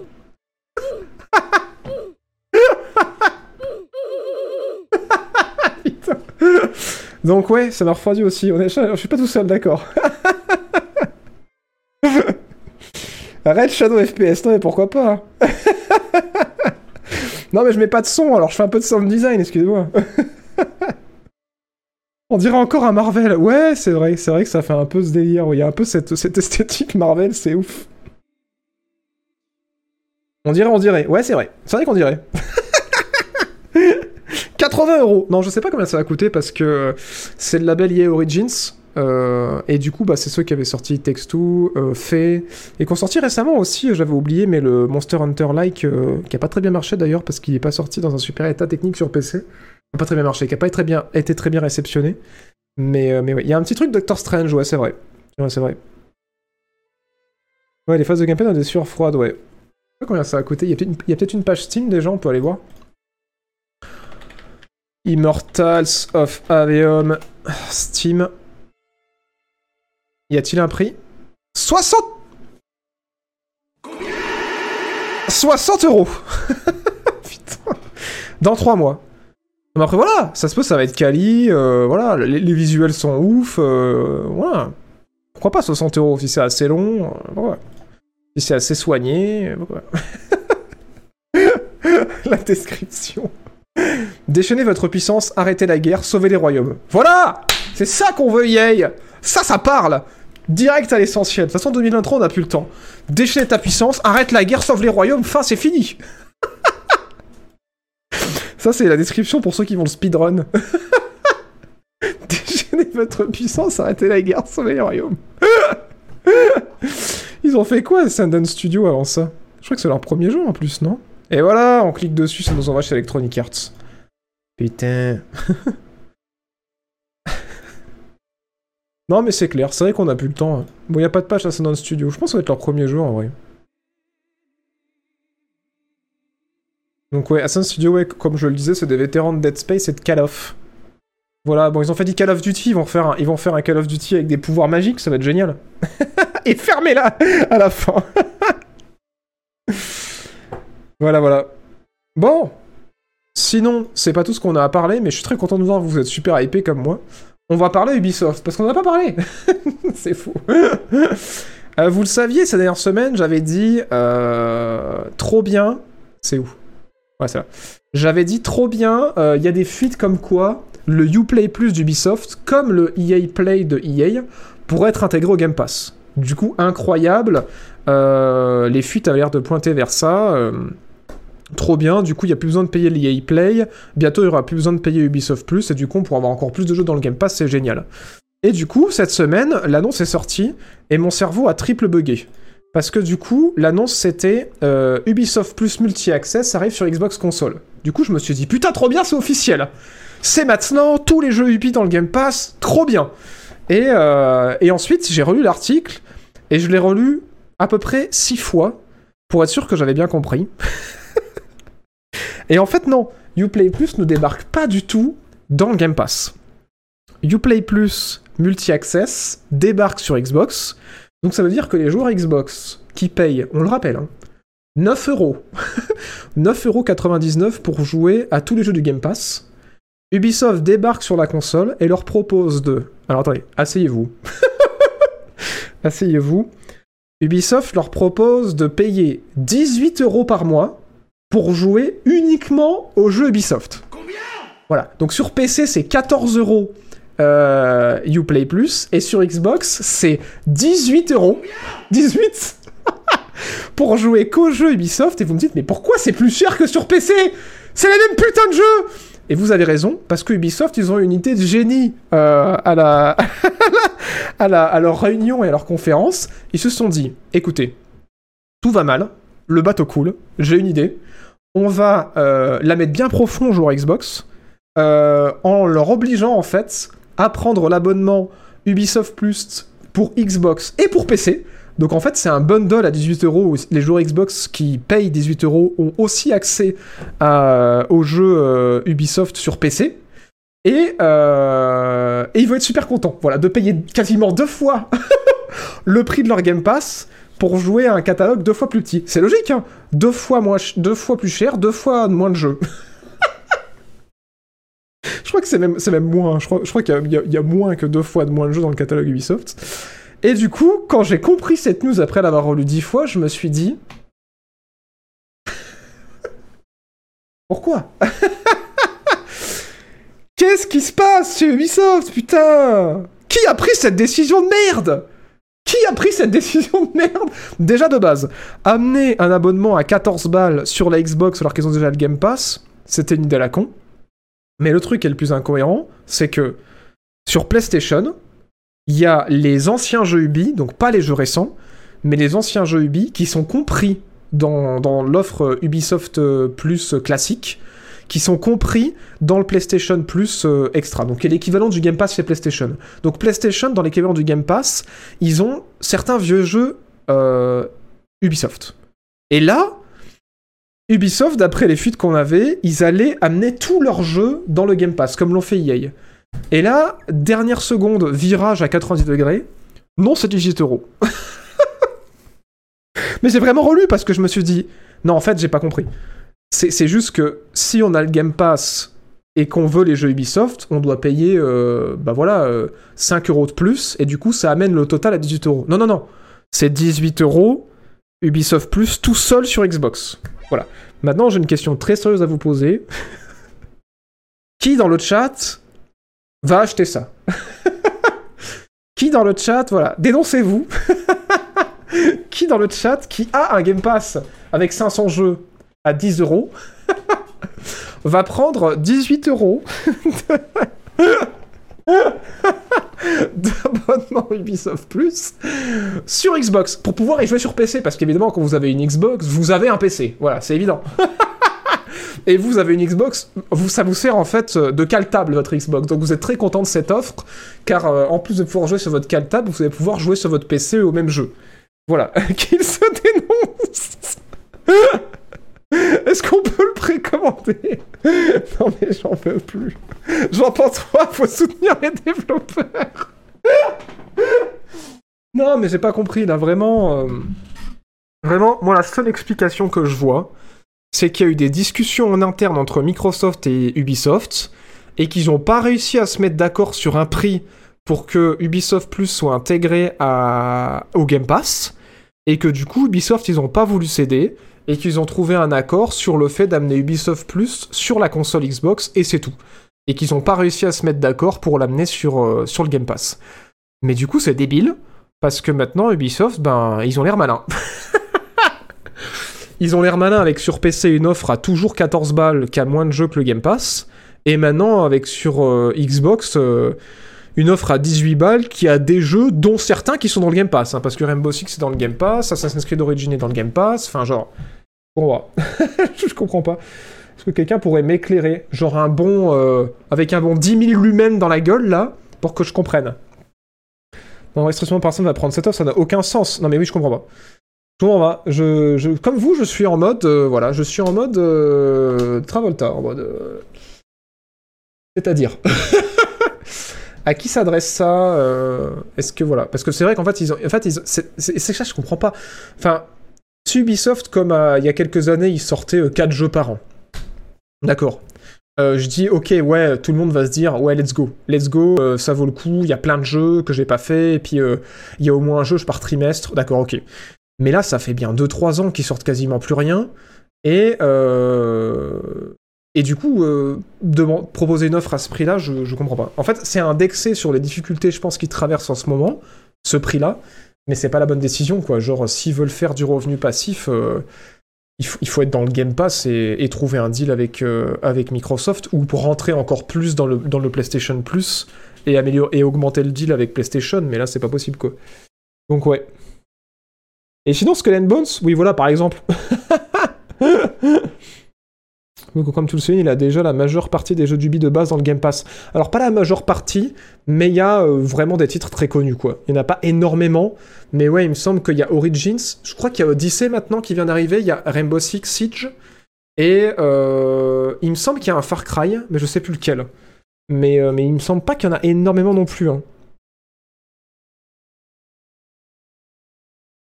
Non, Xbox leur ont pas imposé ça. Je pense que vraiment, c'est juste qu'ils ont pas réussi à trouver un terrain d'entente, quoi.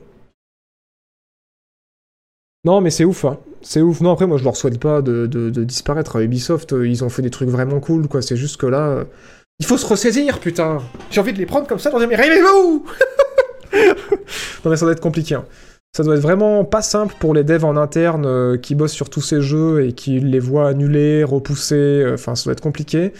Et après, ouais, je pense que c'est compliqué aussi au niveau du directionnel de trouver des gens qui ont une bonne vision et qui sont pas des gros harceleurs.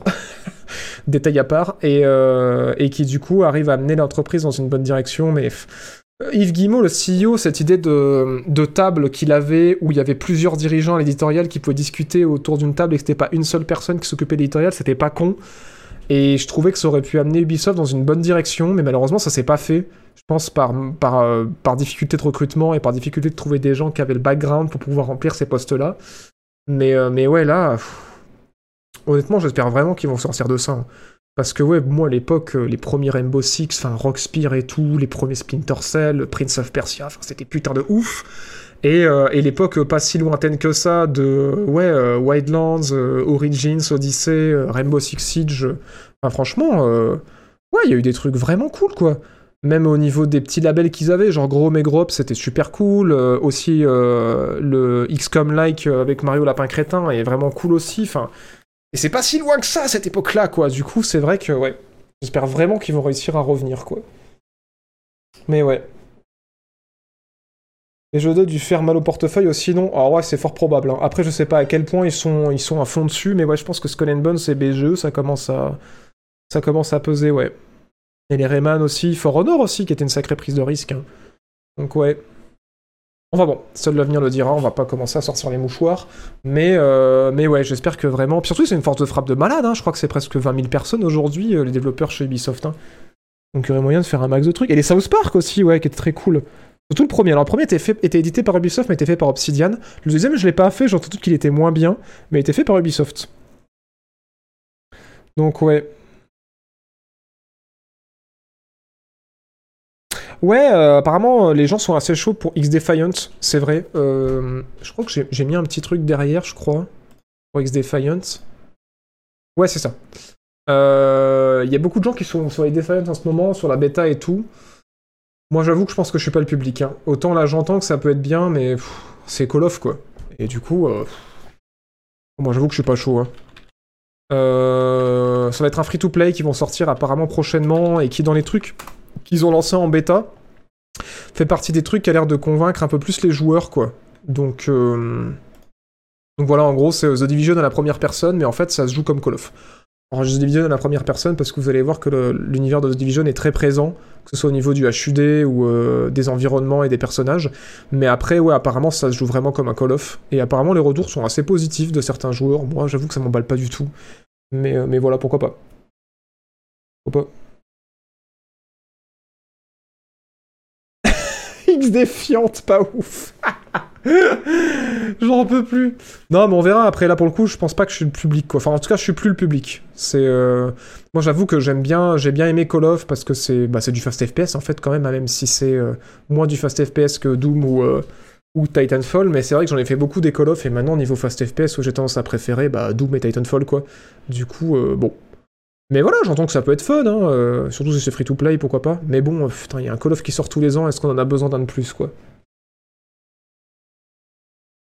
C'est Call of sur les serveurs, ouais, j'ai entendu dire qu'il y avait des soucis de serveurs et que apparemment ils bossaient dessus là pour ceux qui sont sur la bêta. Ils ont annoncé. Ça me rappelle ma vidéo sur Far Cry. euh, Le moment où l'IA, elle disait, Ubisoft a annoncé qu'ils travaillaient sur la résolution de ces problèmes. bah là, pour de vrai, ils ont vraiment annoncé qu'ils travaillaient sur la résolution de ces problèmes. Bah ouais, hein, mais je pense que le public de code va être ravi. Hein. Enfin, il a l'air ravi en tout cas, hein, des retours qu'on en a. euh, les joueurs de code ont l'air de dire que franchement, c'est pas mal. Enfin voilà. Concurrencer Call of, pourquoi pas? Ouais, faut avoir euh, les reins solides. Euh, petite parenthèse aussi sur, cette, euh, sur ce moment Game Pass. Euh, du coup, il y a aussi euh, Microsoft qui a annoncé les prochains jeux qu'elle arrive dans le Game Pass. Euh, pourquoi c'est tout petit? Et du coup, il y a Coffee Talks 2 qui arrive dans le Game Pass. Euh, J'en profite aussi pour parler de Benedict Fox dont j'ai parlé qui arrive dans le Game Pass également. Euh, Cassette Beats aussi dont je crois avoir parlé. Et surtout Redfall qui va arriver du coup bientôt dans le Game Pass. Euh, ce qui me permet aussi de vous annoncer, petite parenthèse vu qu'on parle de Xbox et du Game Pass. Redfall bloqué à 30 FPS. Voilà, bienvenue en 2023. Redfall 30 FPS sur Xbox euh, Series X et S. Super. Donc, euh, ouais. Voilà, voilà. Mais euh, oui, bon, après, c'est pour tourner en 4K euh, sur, la, sur la X, mais, mais 30 FPS. J'espère vraiment qu'il y aura un mode performance. hein. J'espère vraiment qu'il y aura un mode performance. Oui, c'est bon, je le vois là. Il y a un mode performance, c'est ce qui me semblait. Pour passer à 60. Mais ouais, du coup, euh, un FPS. Alors bon, certes en 4K, parce que du coup, c'est la next gen, il y a les télévisions 4K et tout. Bloqué à 30 FPS. euh. Après, je sais que c'est un monde ouvert, Redfall et tout, mais quand même, quoi. Quand même. Bon, alors bien sûr, sur euh, Xbox Series S, euh, non, non, pas en 4K, évidemment, ce sera du 1440p au grand max. Mais, mais du coup, ouais, c'est quand même dur. Bon, après, voilà, performance mode en 1080p, j'imagine, pour avoir le 60 FPS. Et sur PC, ce sera pas bloqué. Mais ouais, c'est quand même un coup dur hein, de la part de la des consoles next-gen, d'avoir promis la 4K et le 60 FPS, et en fait de se rendre compte que c'est ou l'un ou l'autre et pas les deux, quoi. Donc ouais. Pour un FPS, ça fait mal. bah 30 FPS pour un FPS, ça fait beaucoup, non? Pardon. 30 FPS, c'est un diorama. J'en peux plus, vous êtes pire que moi. En 1080p, il sera 60 par contre, ouais, c'est ça, le performance mode, euh, ça n'a pas été communiqué, mais on imagine que c'est du 1080p, quoi. Mais ouais, 60 FPS en performance mode, à mon avis, c'est du 1080, quoi. Ouais, c'est ouf, hein. C'est assez ouf, hein. Une image sur deux. Non, mais si vous, clignez, si vous clignez pas mal des yeux, en vrai, ça va, hein. Si vous êtes plutôt de nature stressée sur l'FPS et que vous clignez souvent des yeux comme ça, je pense que vous verrez pas la différence. Les yeux vont pas plus de 30 FPS de toute façon. Exactement. Et euh, par contre, euh, du côté de, euh, de PlayStation, ça se muscle. Voilà, je voulais en parler aussi, puisqu'on parle de, la, pour rester dans la bulle Game Pass. Du côté PlayStation, ça se muscle, puisque du coup, il y, y a Kina qui débarque dans l'offre Game Pass de PlayStation. Et Sackboy, Doom Eternal, Riders Republic, les deux Wolfenstein, Slay the Spires, The Evil Within, et euh, Doom 1, Doom 2, Doom 64, Doom 3 et Dishonored. Donc du coup, c'est plutôt cool. Voilà, voilà. Du côté de PlayStation aussi, ça se bouge le fion. Moi, j'avoue que j'ai pris l'offre PlayStation là il y a quelques temps pour tester, pour pouvoir en parler.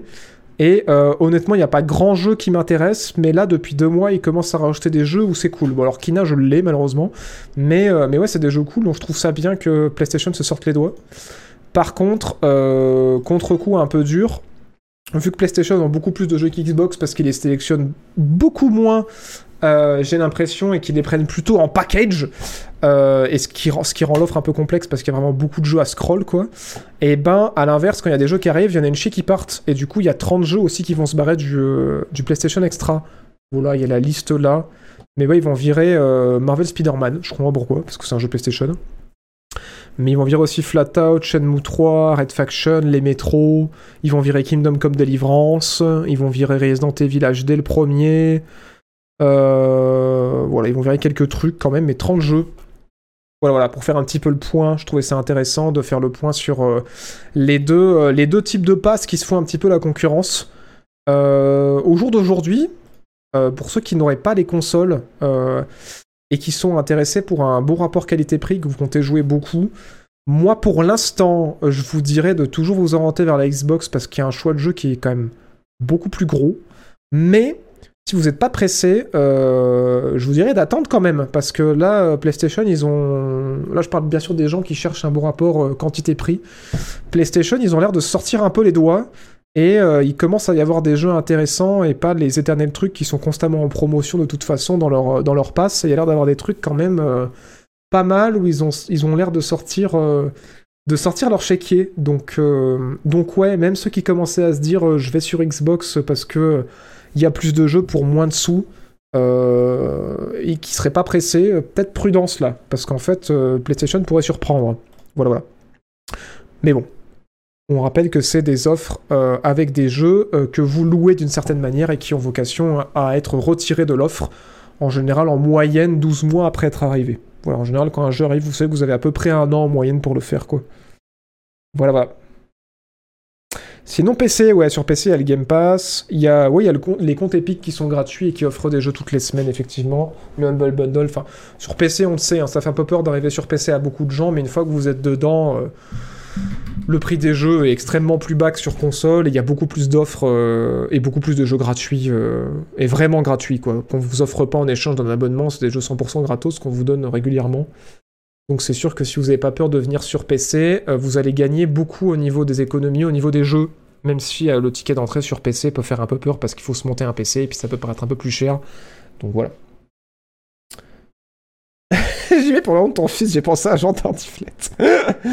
C'était un mauvais move de Sony de les. De... C'est peut-être un move de Microsoft de. Ah putain, j'arrive pas à lire. C'est peut-être un move de Microsoft de à laisser Sony des jeux Bethesda. Je comprends rien. de laisser.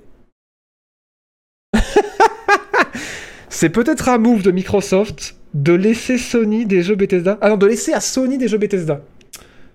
Euh, ouais, je pense qu'à mon avis, du fait qu'ils aient filé Doom à Sony, c'est aussi parce que, on le rappelle, ils sont en train effectivement d'être validés pour acheter Activision Blizzard. Donc oui, effectivement, que Doom soit dans le tas, euh, je pense que ouais, c'est pour se faire bien voir de la part de Microsoft. Euh, de la part de Microsoft, de la part des comités de régulation. Ouais, c'est pas déconnant, bien observé. Même si j'ai eu du mal parce que je savais pas où placer ton A. Euh, sinon, en dehors de ça, euh, messieurs, dames, asseyez-vous. Si je vous dis euh, Light 3, qu'est-ce que vous me dites Vous me dites combien? Et oui, en fait, euh, cette semaine, euh, le directeur, je crois, de Dying Light, enfin quelqu'un qui bosse sur Dying Light 2, euh, autour de la communication, autour du jeu et de, du prochain DLC ou de la prochaine extension qui va arriver sur le jeu là, ils ont profité pour faire un petit sondage qui a foutu un peu le feu aux poudres chez les joueurs. Mais euh, dans le bon sens, hein, pas dans le sens que se sont énervés, puisqu'ils ont demandé Ouais, euh, si jamais Dying Light 3 était en préparation, euh, vous voudrez jouer quel type de protagoniste? Et, et du coup, bah, en fait, les gens commençaient à se hyper et il a sous-entendu que, bah ouais, il sait pas. Il, il, dit pas que c'est en cours, mais il dit pas non plus que c'est pas en cours. Donc potentiellement, Dying Light 3 serait en réflexion, voilà, chez Techland. Alors on le rappelle pour ceux qui n'auraient pas suivi, Dying Light 2 a une sortie complètement désastreuse, euh, ultra buggée, euh, enfin plein de soucis et tout. Mais apparemment, euh, moi je ne suis pas retourné, euh, mais apparemment euh, il y a eu beaucoup de patchs et du coup ça va beaucoup mieux depuis. Le studio a vraiment, bah, un peu à la Cyberpunk, a vraiment passé du temps sur le jeu pour l'optimiser, pour réparer les bugs, pour améliorer l'expérience. Et aujourd'hui c'est vraiment cool. Euh, voilà, j'entends de plus en plus ça. Moi j'ai envie d'aller voir pour me faire un avis parce que j'ai, bah, du coup j'ai pas fait le jeu à la sortie. Et, euh, et du coup, bah, les joueurs ont fini par dire bon, ok, euh, ils ont trébuché. Mais en même temps, on s'en doutait, hein, parce que Dying Light 1 avait été énormément suivi et ils ont mis vraiment longtemps avant de faire le 2. Donc on se doutait qu'il allait avoir un gros suivi dessus, même si ça aurait été bien d'avoir un truc cool Day One. Et, euh, et du coup, bah, suite au fait que maintenant c'est redevenu les gentils, je pense qu'ils se permettent un petit peu de teaser par rapport à un 3, quoi. Voilà, voilà. Non, le 2 est sorti éclaté, mais apparemment ça va mieux.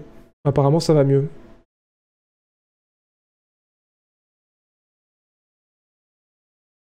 Le 2 a un goût de tofu. Alors.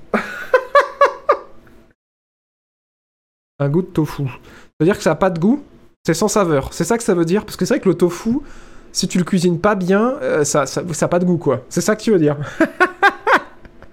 le streamer va essayer de comprendre son audience. Une communication s'ouvre. Un goût de tofu. Alors le 2 est répétitif à mort, on me dit dans le chat. J'ai trouvé peu crédible le perso. Alors peu crédible, c'est-à-dire un jeu vidéo post-apocalyptique dans un univers de zombies peu crédible.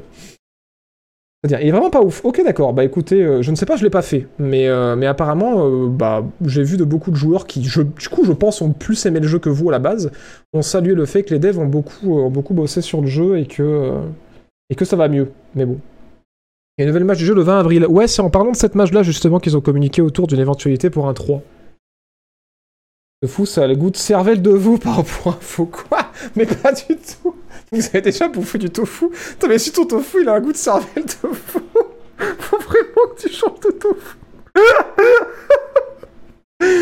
Putain, moi c'est censé pas avoir de goût et prendre le goût des sauces que tu, que tu, que tu cuisines avec, mais c'est pas censé avoir un goût de, un goût de barbac ou de cervelle. Putain, j'en peux plus de vous.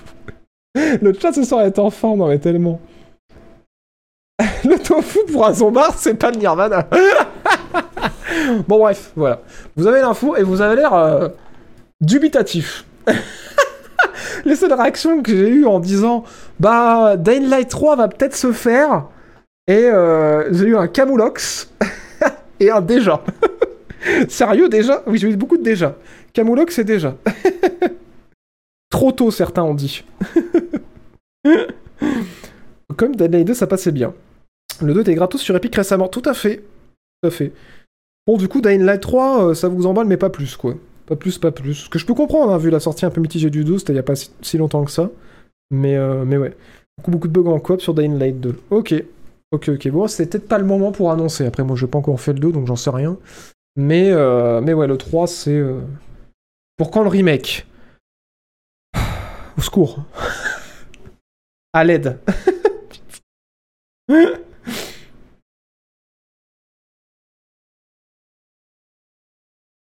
T'as vu que Battlefront 3 est à 99% fini d'après un dev mais annulé? Question où sont les fichiers bordel? Euh non ça c'est des conneries. hein.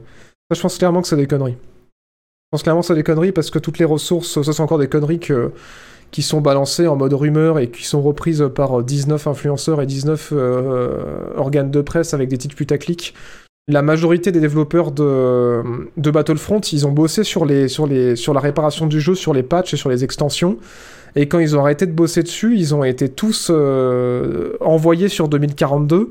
Et 2042 encore en train d'être patché, donc je vois pas à quel moment il y a une équipe qui aurait pu euh, aussi vite et avec des ressources euh, sorties de nulle part faire Battlefront 3. Clairement pas. donc je pense que ça, à mon avis, ça pue le bullshit. hein. Merci The Rolly Rose, pardon, putain, je suis super en retard. Merci Doding pour le 16e mois. Merci Ellipsos pour le 13e mois. Merci Tony Lee pour le 2e mois. Banantos 49 pour le 3e mois. Relax J45 pour le 17e mois. Greg Voctaria pour le 22e mois. Projet SR pour le 20e mois. Vancenzo 1387 pour le 13e mois. Pandoc pour le 20e mois. Et The Rolly Rose, du coup, pour le premier mois d'un sergent Jeff Bezos. Merci beaucoup. Ah putain, d'accord, ok. Parce que pour le coup, j'ai vu vraiment euh, des titres putaclic ces derniers temps en mode Oh mon dieu, il il a annulé le prochain Battlefront comme Titanfall. Dit, non, ça c'est du bullshit. Oui, euh, Battlefront 3 euh, de 2008, ouais, ouais, par contre, ça c'est vrai que oui, euh, il a été annulé, mais il n'était pas fini à 99%. hein. Il y a eu plein de docus là-dessus euh, qui ont été faits. Je crois que même que NoClip, ils en ont peut-être fait un dessus. Ou non, c'est peut-être pas eux, c'est peut-être quelqu'un d'autre. Mais non, le jeu était pas totalement prêt, mais c'est juste que, ouais, euh, il y a eu. Bah, en fait, c'est pas qu'ils ont annulé le jeu. Je crois que c'est le studio qui a été fermé par EA, et du coup, le jeu s'est pas fait, quoi. Mais, euh, mais c'est même pas le jeu qui a été annulé, c'est le studio qui a été, euh, qui a été delete, quoi. Et, euh, et du coup, ils avaient quelques maps et tout, mais il y a un mode qui, euh, qui permet de jouer à, ce, à cet hypothétique Battlefront 3. hein. Ils ont réussi à récupérer les assets et tout, à récupérer les maps et tout, et c'est jouable aujourd'hui. hein. C'est. donc, ouais. Donc, ouais, non, il y avait bien, ça bien avancé, mais c'était pas à 99% quand même. On a parlé d'Alice Asylum la semaine dernière. Voilà. Point d'exclamation. euh, liste d'actu. Ou allez voir sur YouTube Jean-Baptiste Play ses chapitrés pour voir le moment où on en a parlé. Bon, alors, euh, d'accord. Et maintenant, si je vous parle de Halo. Il y a quelqu'un au bout du fil si je vous dis Halo. Non, en vrai, euh, bon, Halo Infinite, c'est la merde. Je prépare toujours une vidéo dessus qui, euh, qui devient très étrange. En fait, je, préparais un, test sur Halo. euh, parce que j'avais vraiment sur- surkiffé le multi et je, m'étais dit, bon, euh, je finirai mon test quand j'aurai fait la campagne solo. J'ai fini par pas faire la campagne solo et je me suis dit, bon, moi je vais faire un qu'est-il devenu sur euh, Halo pour voir un peu comment il va évoluer et tout. Et en fait, j'ai attendu les mages, les mages les mages. Et en fait, en surveillant l'actu autour de Halo, je me suis rendu compte que ça a l'air d'être vraiment la merde en fait dans le studio. Parce que euh, bah, il y a beaucoup d'aveux d'échecs publics qui sont faits, il y a beaucoup de retard sur les mises à jour, il y a beaucoup de gens qui partent du studio, de plus en plus de vétérans, de directeurs créatifs du jeu, euh, enfin des directeurs du jeu, des gens importants qui sont derrière Halo chez Microsoft, qui quittent la boîte, soit pour être embauchés dans d'autres branches de Microsoft, soit pour carrément aller bosser ailleurs. Et, euh, et du coup, Halo Infinite ou même Halo à l'avenir, euh, ça a l'air compromis. Et du coup, bah, ma vidéo est en train de se transformer, et du coup, je... peut-être que je vais sortir une vidéo qui, va s'appeler au final Reste-t-il un avenir pour Halo? J'en sais rien. Mais du coup, c'est en train de se transformer en espèce d'enquête, d'investigation en mode mais qu'est-ce qui se passe en fait? Qu'est-ce qui se passe chez les devs? Et du coup, c'est pas, pas de ça dont on va parler cette semaine, même si, une fois de plus, il y a encore quelqu'un qui est parti cette semaine de, euh, l'équipe d'Halo. Alors, je sais plus comment il s'appelle, mais je crois que c'est le directeur créatif, non, le directeur de la franchise, qui a quitté, euh, qui a quitté la boîte cette semaine pour aller on ne sait où. Mais par contre, la semaine dernière, il y a euh, Joseph Staten, qui du coup est un vétéran un peu de Halo, qui est, parti donc la semaine dernière, enfin quasiment toutes les semaines, il y a des gens qui partent de, de la boîte, quoi. Et là, c'est hyper intéressant parce que Jeff Staten, euh, cette semaine, on a appris qu'en fait, euh, il a rejoint Netflix. Et c'est ça dont je vais vous parler aujourd'hui, c'est que euh, Netflix commence à s'énerver de ouf en termes de production de jeux, parce que vous le savez, là, cette année, ils se sont musclés un peu en mode, ils ont signé des deals notamment avec Devolver Digital pour sortir Terranil sur l'application mobile euh, Netflix et d'autres jeux. Et euh, ils sont aussi en train de bosser, vous le savez, on en a parlé il y a quelques semaines, sur euh, la, transformer leur application pour que vous puissiez jouer au moins en cloud sur l'application télé euh, Netflix pour pouvoir jouer des jeux vidéo. Et là, en fait, ils en viennent à énerver parce qu'il y avait, ils en à, être- bah, en viennent à devenir énervés. Parce qu'il y avait des rumeurs comme quoi Netflix, ils, sont ils seraient en train de monter des, gros studios, des studios AAA pour bosser sur des grosses franchises. Et en fait, ce monsieur, Joseph Staten, a rejoint Netflix pour développer, il l'a dit, euh, un gros AAA euh, chez Netflix pour euh, sortir des jeux sur PC et sur console. Alors on sait pas si ce serait au travers d'une application euh, Netflix sur console, sur PC, mais en tout cas ils parlent de AAA multiplateforme. Et euh, du coup ça y est quoi, on arrive au moment où Netflix devient vraiment un, vrai gros acteur parce que du coup bah, elle a recruté cette personne et peut-être d'autres gens qui ont bossé sur Halo, j'en sais rien, pour euh, lui fouiller du budget et, euh, et qu'il puisse bosser sur un nouveau projet, une nouvelle licence euh, bah, chez Netflix quoi. Et du coup c'est ouf parce que ben d'ici quelques années, potentiellement Netflix pourrait devenir un des gros éditeurs euh, de jeux vidéo. Et incroyable, mais vrai, vous le saviez, Netflix avait perdu des abonnés et beaucoup de sous ces dernières années euh, suite au Covid, parce que du coup, il y a de nouvelles offres de streaming qui sont apparues.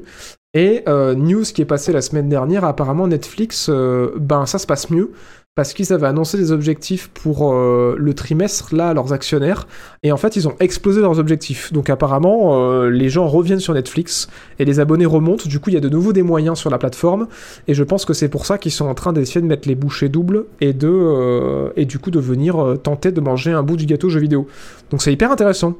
C'est hyper intéressant de voir ça. Après, à voir si c'est que pour faire du cloud, ce serait dommage. Mais, mais si potentiellement ils sortent les jeux sur Steam, sur Xbox, sur PlayStation, et qu'après ils disent bah par contre, si vous voulez, vous pouvez aussi jouer sur mobile en cloud ou sur votre télé en cloud si vous n'avez pas de console et pas de PC.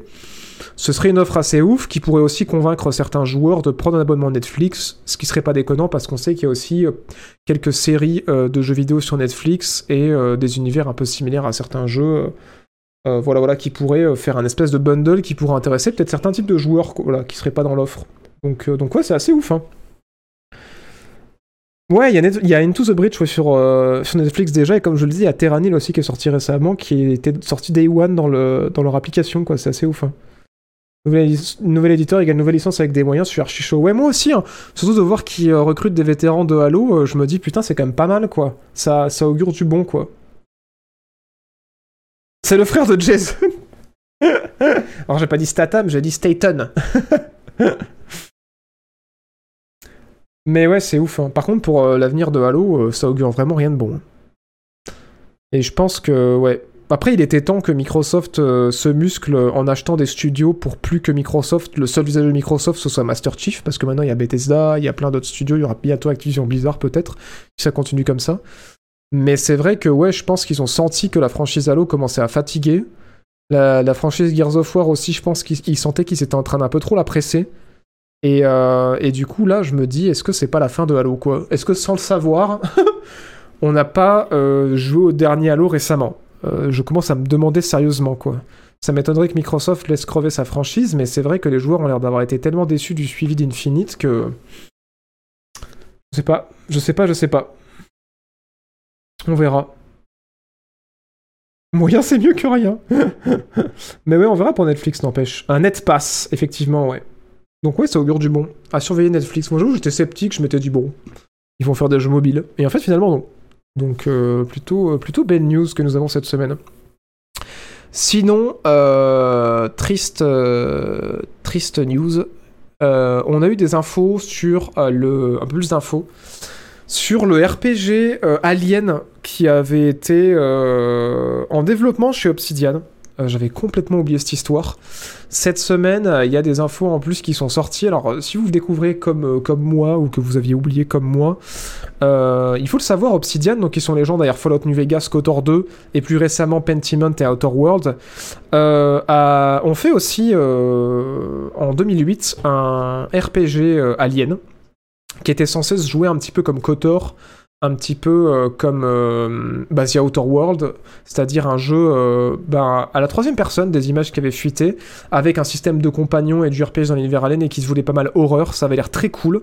Sauf que à l'époque, en fait, ils bossaient aussi sur Alpha Protocol, qui, euh, a fait grand bruit, mais plus tard, puisque du coup, Alpha Protocol avait été salué pour être un, jeu d'espionnage assez original. dans sa formule, mais qui n'avait pas rencontré son public, n'avait pas rencontré forcément un gros succès critique à sa sortie. Et en fait, Alpha Protocol avait été priorisé, et du coup, euh, ce jeu Alien avait été abandonné. Et c'est assez ouf parce qu'en fait, on a appris du coup euh, bah, cette semaine que ouais, en fait, le jeu était quand même bien bien avancé et que euh, incroyable mais vrai. euh, donc là, on va voir quelques images du jeu qui avaient fuité euh, il y a quelques temps de ça pour vous donner une, idée de quoi ça ressemble à l'époque. C'était un, jeu qui était développé en 2008, hein, donc c'est un peu vieux, mais euh, voilà. Et puis surtout, l'image est encodée de manière dégueulasse. Mais, euh, mais du coup, voilà, c'est un RPG avec un système de compagnons. euh, je, tire à la troisième personne dans l'univers d'Alien. Ça, bien sûr, ce que vous voyez, c'était des images d'un jeu qui n'était pas fini. Et encore, je le rappelle, c'est des images qui tournaient sur un moteur de 2008.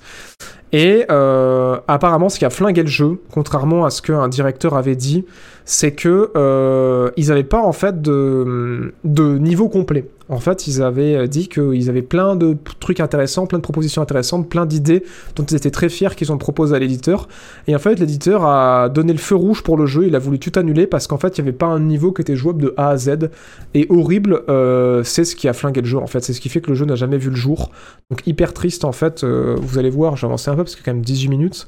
Mais il y avait l'air d'avoir une ambiance quand même euh, assez cool en fait. Dans le, on voyait un peu aussi la, la création de personnages. Bon voilà, c'était euh, du RPG à l'obsidienne, donc forcément. Mais je pense que ça aurait pu être vraiment cool. euh, donc, je suis très très fan de SF. Et euh, voilà, il y avait des, en- des environnements assez sombres et qui avaient l'air aussi assez. Enfin, l'ambiance avait l'air assez réussie, même si on voit pas très bien parce que c'est un vieux moteur et que c'est mal encodé. Et, et du coup, c'est ouf de se dire que ouais, c'est Alpha Protocol qui a pris le pas sur ce jeu-là. Et, euh, et voilà, peut-être que ce jeu-là aurait rencontré un plus gros succès euh, commercial vu qu'il y avait déjà un- un- une licence qui était accrochée. Mais, euh, mais ouais, bien triste. Et du coup, ça rappelle aussi que ben, même si voilà, des fois on est vachement déçu de plein de jeux qui, qui sortent, et ben on nous pense à oublier qu'il y a aussi un milliard de jeux qui ne sortent pas et qui auraient peut-être été tout aussi décevants ou qui auraient pu avoir des promesses intéressantes. Mais, mais voilà, Obsidian eut su bosser sur un Alien RPG et, euh, et ça ne s'est malheureusement pas fait. Mais, euh, mais voilà. Voilà, voilà. Et du coup, j'avais d'autres infos aussi à vous donner là-dessus, je sais plus. Euh, un dernier truc à dire dessus, je me rappelle plus. On pense au chat. Dead Space, oui, il y a une ambiance un petit peu Dead Space, c'est vrai. Ah oui, c'est ça. Et le dernier truc qu'il a dit, c'est qu'en fait, apparemment, alors je sais pas si vous avez joué, moi je joue dans le Game Pass, mais il y a eu un jeu coop, un peu les 4 Dead-like, qui, qui est sorti, qui s'appelle Alien Fireteam, euh, qui se jouait jusqu'à 4 en coop, je crois. Euh, peut-être plus. Euh, je l'ai fait en- dans le Game Pass, c'est pas mal, c'était pas mal. Bon après, c'était pas mal pour un jeu Game Pass, quoi. C'était du niveau World War Z, ou c'était pas la qualité dans les 4 Dead, ou, je vais me faire insulter, ça n'est pas une aussi bonne boucle de gameplay que Dark Tide. Mais euh, ouais, en fait, pour moi, c'était, il avait un peu le syndrome World War Z où tu le fais pour la campagne une fois et après tu, le relances pas quoi. Et du coup, j'étais content d'avoir eu World War Z gratos et, et d'avoir fait Alien Fireteam dans le Game Pass. Effectivement, c'est des jeux qui sont fun, mais que j'ai pas eu envie autant de refaire que j'ai que j'ai refait les 4 Dead ou que j'ai pu refaire l'émission de Vermintide ou que je refais trop l'émission de Dark Tide. Mais euh, mais ouais. euh, les développeurs ont dit que beaucoup des concepts, euh, enfin de certains concepts qu'ils avaient pensé pour ce jeu-là avaient fini dans euh, euh, Alien euh, Fireteam. Donc voilà, apparemment au niveau du système de défense, genre les nuées d'aliens qui vous arrivent dessus avec possibilité de poser des tourelles, des trucs comme ça et tout, le fait que ça se joue à la troisième personne, des trucs comme ça, et apparemment peut-être certains aussi pans, je l'imagine, de scénarios qu'ils avaient, qu'ils avaient imaginés pour le jeu sont, ont fini par être probablement servir d'inspiration peut-être pour euh, les équipes de d'Alien Fireteam. Donc voilà, une partie de ce jeu a fini par sortir. C'était 3 Fireteam Elite, ok. Je savais plus si c'était 4. Moi je l'ai fait à 2. Du coup, euh, je savais pas si, euh, si c'était 3 ou 4. En 4, on me disait le chat. Bon, vous êtes pas d'accord. Voilà, voilà. Mais c'est vrai qu'un jeu alien euh, narratif, euh, ouais, type Kotor, on est d'accord, euh, Angèle, euh, franchement, euh, ça aurait été vraiment cool. hein. Là, les images que je vois, je me dis, putain, c'est quand même dommage. mais bon, c'est l'industrie, hein, c'est comme ça, il faut faire des choix. Mais, euh, mais ouais, c'est vrai que c'est dommage, hein, parce que ça avait l'air euh, ça avait l'air quand même sympa hein, au niveau de l'ambiance et tout. Ils avaient l'air d'avoir euh, d'avoir bien bossé. Et moi, franchement, je suis, désolé, hein, mais je suis trop trop fan d'Obsidian et c'est vraiment un de mes studios préférés, en- surtout en termes de RPG. euh, je trouve qu'ils ont une écriture. euh, voilà, les pauvres, à chaque fois, ils n'ont pas toujours eu les moyens de sortir euh, les jeux dans la qualité qu'ils auraient voulu. Mais, euh, mais c'est vrai que, ouais, euh, KOTOR 2, The Outer World, là j'ai trop hâte de faire Pentiment, euh, même New Vegas, enfin, genre. euh. C'est vrai que j'aurais aimé les voir euh, tacler l'univers d'Alien, ça m'aurait fait plaisir, quoi. Enfin bon, bon après, si c'était pour leur laisser 9 mois comme KOTOR, euh, c'est pas la peine. mais, euh, mais ouais, enfin non, c'était pas 9 mois, KOTOR, c'était un peu plus. Voilà, voilà. Pour la petite parenthèse sur euh, la rubrique nécrologique. Merci, je suis encore en retard. Ah, euh, j'en étais où? Oui, je suis méga en retard. Merci, non. J'ai dit merci, je crois. Bon, je sais plus. Merci Greg Voctaria pour le 22e mois. Oui, j'ai dit remercier. Merci Pandoc pour le 20e mois. euh, The Rolly Rose pour le premier mois. Wotaku pour le 7e mois. Patate Vigorous pour le premier mois. Euh, TV pour le quatrième mois. Aldu pour le deuxième mois. Et Oris9 pour le premier mois grâce à l'argent de Jeff Bezos. Merci beaucoup de votre soutien. Sinon, euh, à part ça, est-ce que vous en avez marre d'Harry Potter? Parce que ce n'est pas fini. Oui, euh, Warner se sont dit étrangement surpris euh, des ventes de Hogwarts Legacy. Euh, alors calmez-vous, c'est pas Hogwarts Legacy 2 qui a annoncé. Et ils ont dit que franchement le jeu s'est vendu plus de trois fois plus que ce qu'ils espéraient. Enfin genre à 200... En gros, les, les ventes ont dépassé de, sur, la, sur la première semaine de... Alors on n'a pas encore de chiffre de combien s'est vendu le jeu aujourd'hui. Franchement c'est abusé qu'ils communiquent pas de chiffres, je trouve ça ouf. Mais apparemment la, le jour de la sortie ou la semaine de la sortie, les résultats de vente étaient euh, 225% au-dessus de ce qu'ils avaient euh, prévu quoi. Donc c'est assez ouf. Que du coup, on le rappelle, ça s'est vendu à euh, 12 millions d'exemplaires, je crois, en une semaine. Donc ça veut dire qu'ils visaient un- à peu près un 3 millions d'exemplaires. Et en fait, euh, ouf, ils ont annoncé cette semaine que bah du coup, il y a un autre jeu euh, Harry Potter qui est en préparation.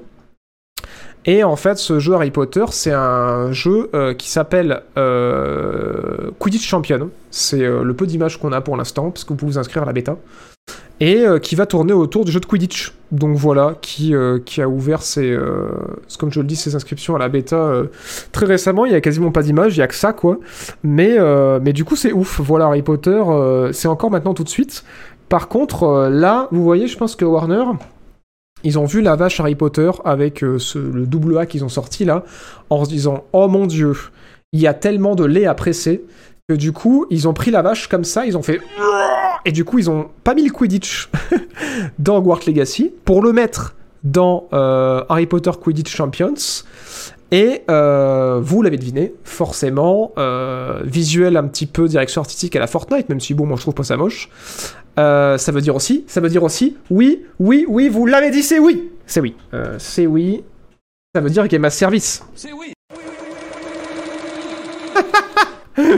Donc voilà, peut-être free to play, euh, peut-être euh, vendu avec des microtransactions, j'en sais rien.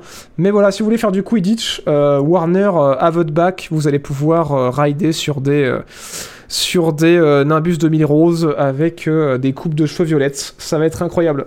5 euros le Nimbus 2000, mais c'est trop ça. des skins de balles à la NFS, non mais c'est sûr, c'est évident que c'est ce qui va arriver. Mais ouais. Ouais, après je comprends que la DA c'est pas votre délire. Moi j'aime bien, j'aime bien les J'aime bien les couleurs, j'aime bien la vie.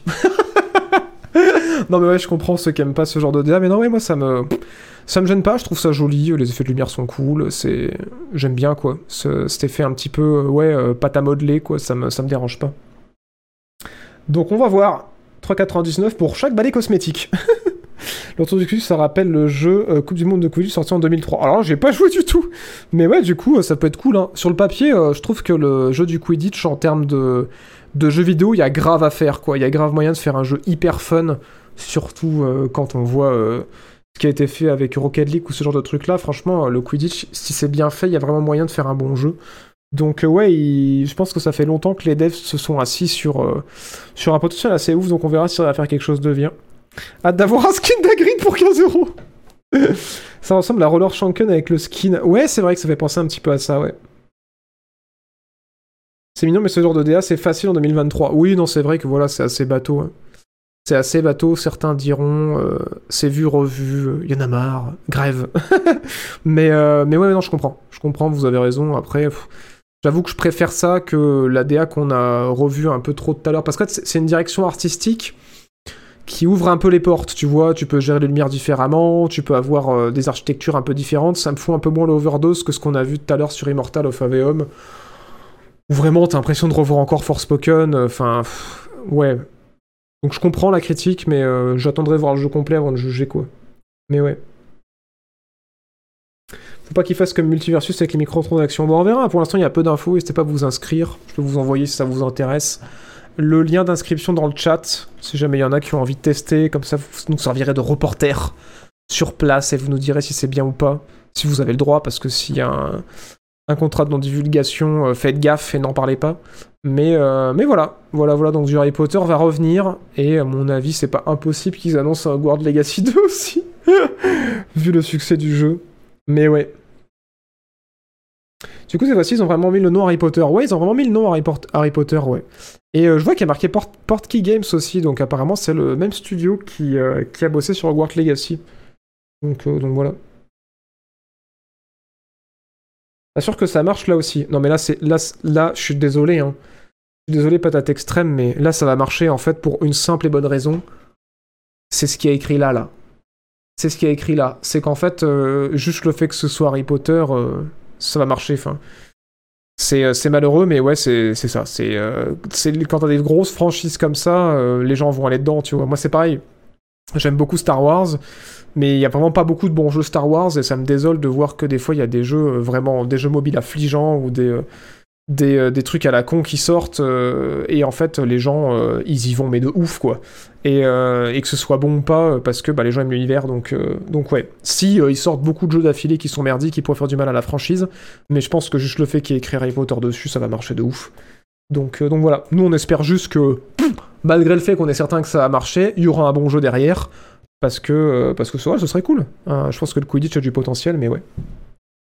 Est-ce que t'as aimé Jedi Fallen Order? Ouais, j'ai vraiment beaucoup aimé Jedi Fallen Order, c'était cool, même si ouais, pareil, bon exemple, ça s'est survendu pour ce que c'est, parce que c'est Star Wars, mais parce que aussi, comme je dis dans mon test que j'ai fait sur ma chaîne YouTube, euh, ça fait tellement longtemps qu'on n'avait pas eu un jeu Star Wars euh, bon, quoi, que du coup, euh, les gens l'ont surencensé, alors qu'en vrai, c'était très bien, mais euh, c'était pas non plus euh, une claque universelle, c'est juste que ça faisait tellement longtemps qu'on n'avait pas eu juste un bon jeu dans l'univers de Star Wars que franchement, bah, c'était super quoi. Mais ouais, Jedi Fallen Order, c'est un, c'est un bon jeu, ouais. C'est euh, tout à fait recommandable, c'est très très bien, j'ai hâte de voir ce qu'ils vont faire sur la suite là. Mais c'est vrai que ouais, pour moi, c'est pas du level de République Commando, des premiers Battlefront, de Jedi Knights. Enfin voilà, on n'est pas encore sur ce level là. Pour moi, dans le jeu vidéo aussi, la franchise Star Wars a une place particulière où à chaque fois, ils, euh, ils ont élevé le média en fait par la franchise. On a eu beaucoup de jeux qui étaient. euh, à une- période, il y a eu un âge d'or Star Wars où on a eu beaucoup de jeux qui étaient vraiment ouf, quoi. Qui étaient vraiment, vraiment ouf. Et même hors de l'âge d'or, il y a eu aussi d'autres bons jeux comme Edge, euh, of Empires, j'allais dire Empire at War, qui est très très cool aussi, mais qui est pas sorti pendant l'âge d'or. Mais, mais ouais, j'ai fait une vidéo sur ce sujet-là aussi. J'ai appelé les meilleurs jeux Star Wars sur ma, sur ma chaîne YouTube, où je parle de cet âge d'or-là. Et il y a même deux âges d'or, hein, parce qu'il y a eu aussi l'âge d'or euh, beaucoup plus ancien, à l'époque des euh, euh, TIE Fighter et tous ces jeux-là aussi. Enfin, ouais. Du coup, voilà, les attentes en général pour la franchise Star Wars dans le jeu vidéo sont particulières parce que même les gens qui sont pas fans de Star Wars en général, c'était gage de qualité jusqu'à ce que Disney donne, enfin ferme LucasArts et, donne la licence à EA pendant 10 ans. Mais, mais voilà, ça fait plaisir de voir quand même qu'on peut encore avoir 10 ans après au moins un bon jeu Star Wars en solo. Mais ouais, après, euh, Order est pas parfait, c'est évident, mais, euh, mais c'était un bon jeu. Pour moi, Star Wars est mort au moment où Lucas a vendu la maison à Disney. Euh, je suis pas d'accord. Je suis pas d'accord parce que euh, bah moi j'aime beaucoup l'univers et je suis d'accord avec toi qu'il y a beaucoup de merde. Mais par contre, je suis pas d'accord parce que je trouve que la- les deux premières saisons de Mandalorian euh, sont vraiment cool. Pour le coup, de ce côté-là, j'ai beaucoup aimé Rogue One. Je trouvais vraiment un bon film et un bon Star Wars. Et j'ai beaucoup aimé Endor aussi en série qui est très très cool. Pareil que Mandalorian où c'était euh, mélange de western à Star Wars, Endor c'est mélange de films d'espionnage à Star Wars et ça marche super bien.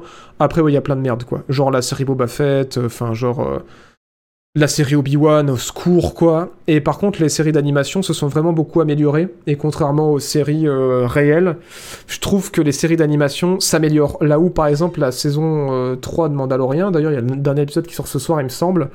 Je trouve qu'elle est moins bonne que les précédentes, et comme beaucoup de séries, ça finit par descendre, alors qu'à l'inverse, les séries Star Wars, Clone Wars à l'aide. Euh, genre, putain, il y a tellement d'épisodes qui sont longs, qui sont chiants, mais il y a beaucoup de trucs bien.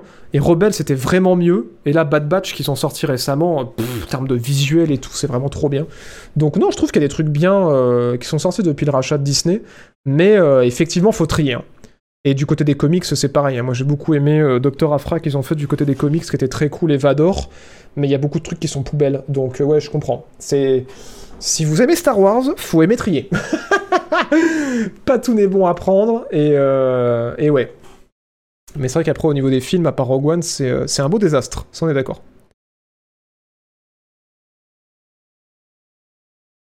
Rebelle, c'était pas ouf au début, et ensuite ça s'est vachement amélioré. Je suis pas d'accord, je pense que ça démarre un peu lentement, c'est sûr, mais je pense qu'il y avait aussi euh, une grosse hype suite au fait que Clone Wars est devenu meilleur et qu'il avait la dernière saison avait été annulée. Du coup, il y avait beaucoup d'attentes par rapport à ça, et, et beaucoup de gens étaient déçus de revoir Clone Wars. Mais je pense que ouais, le démarrage est un peu long sur la première saison.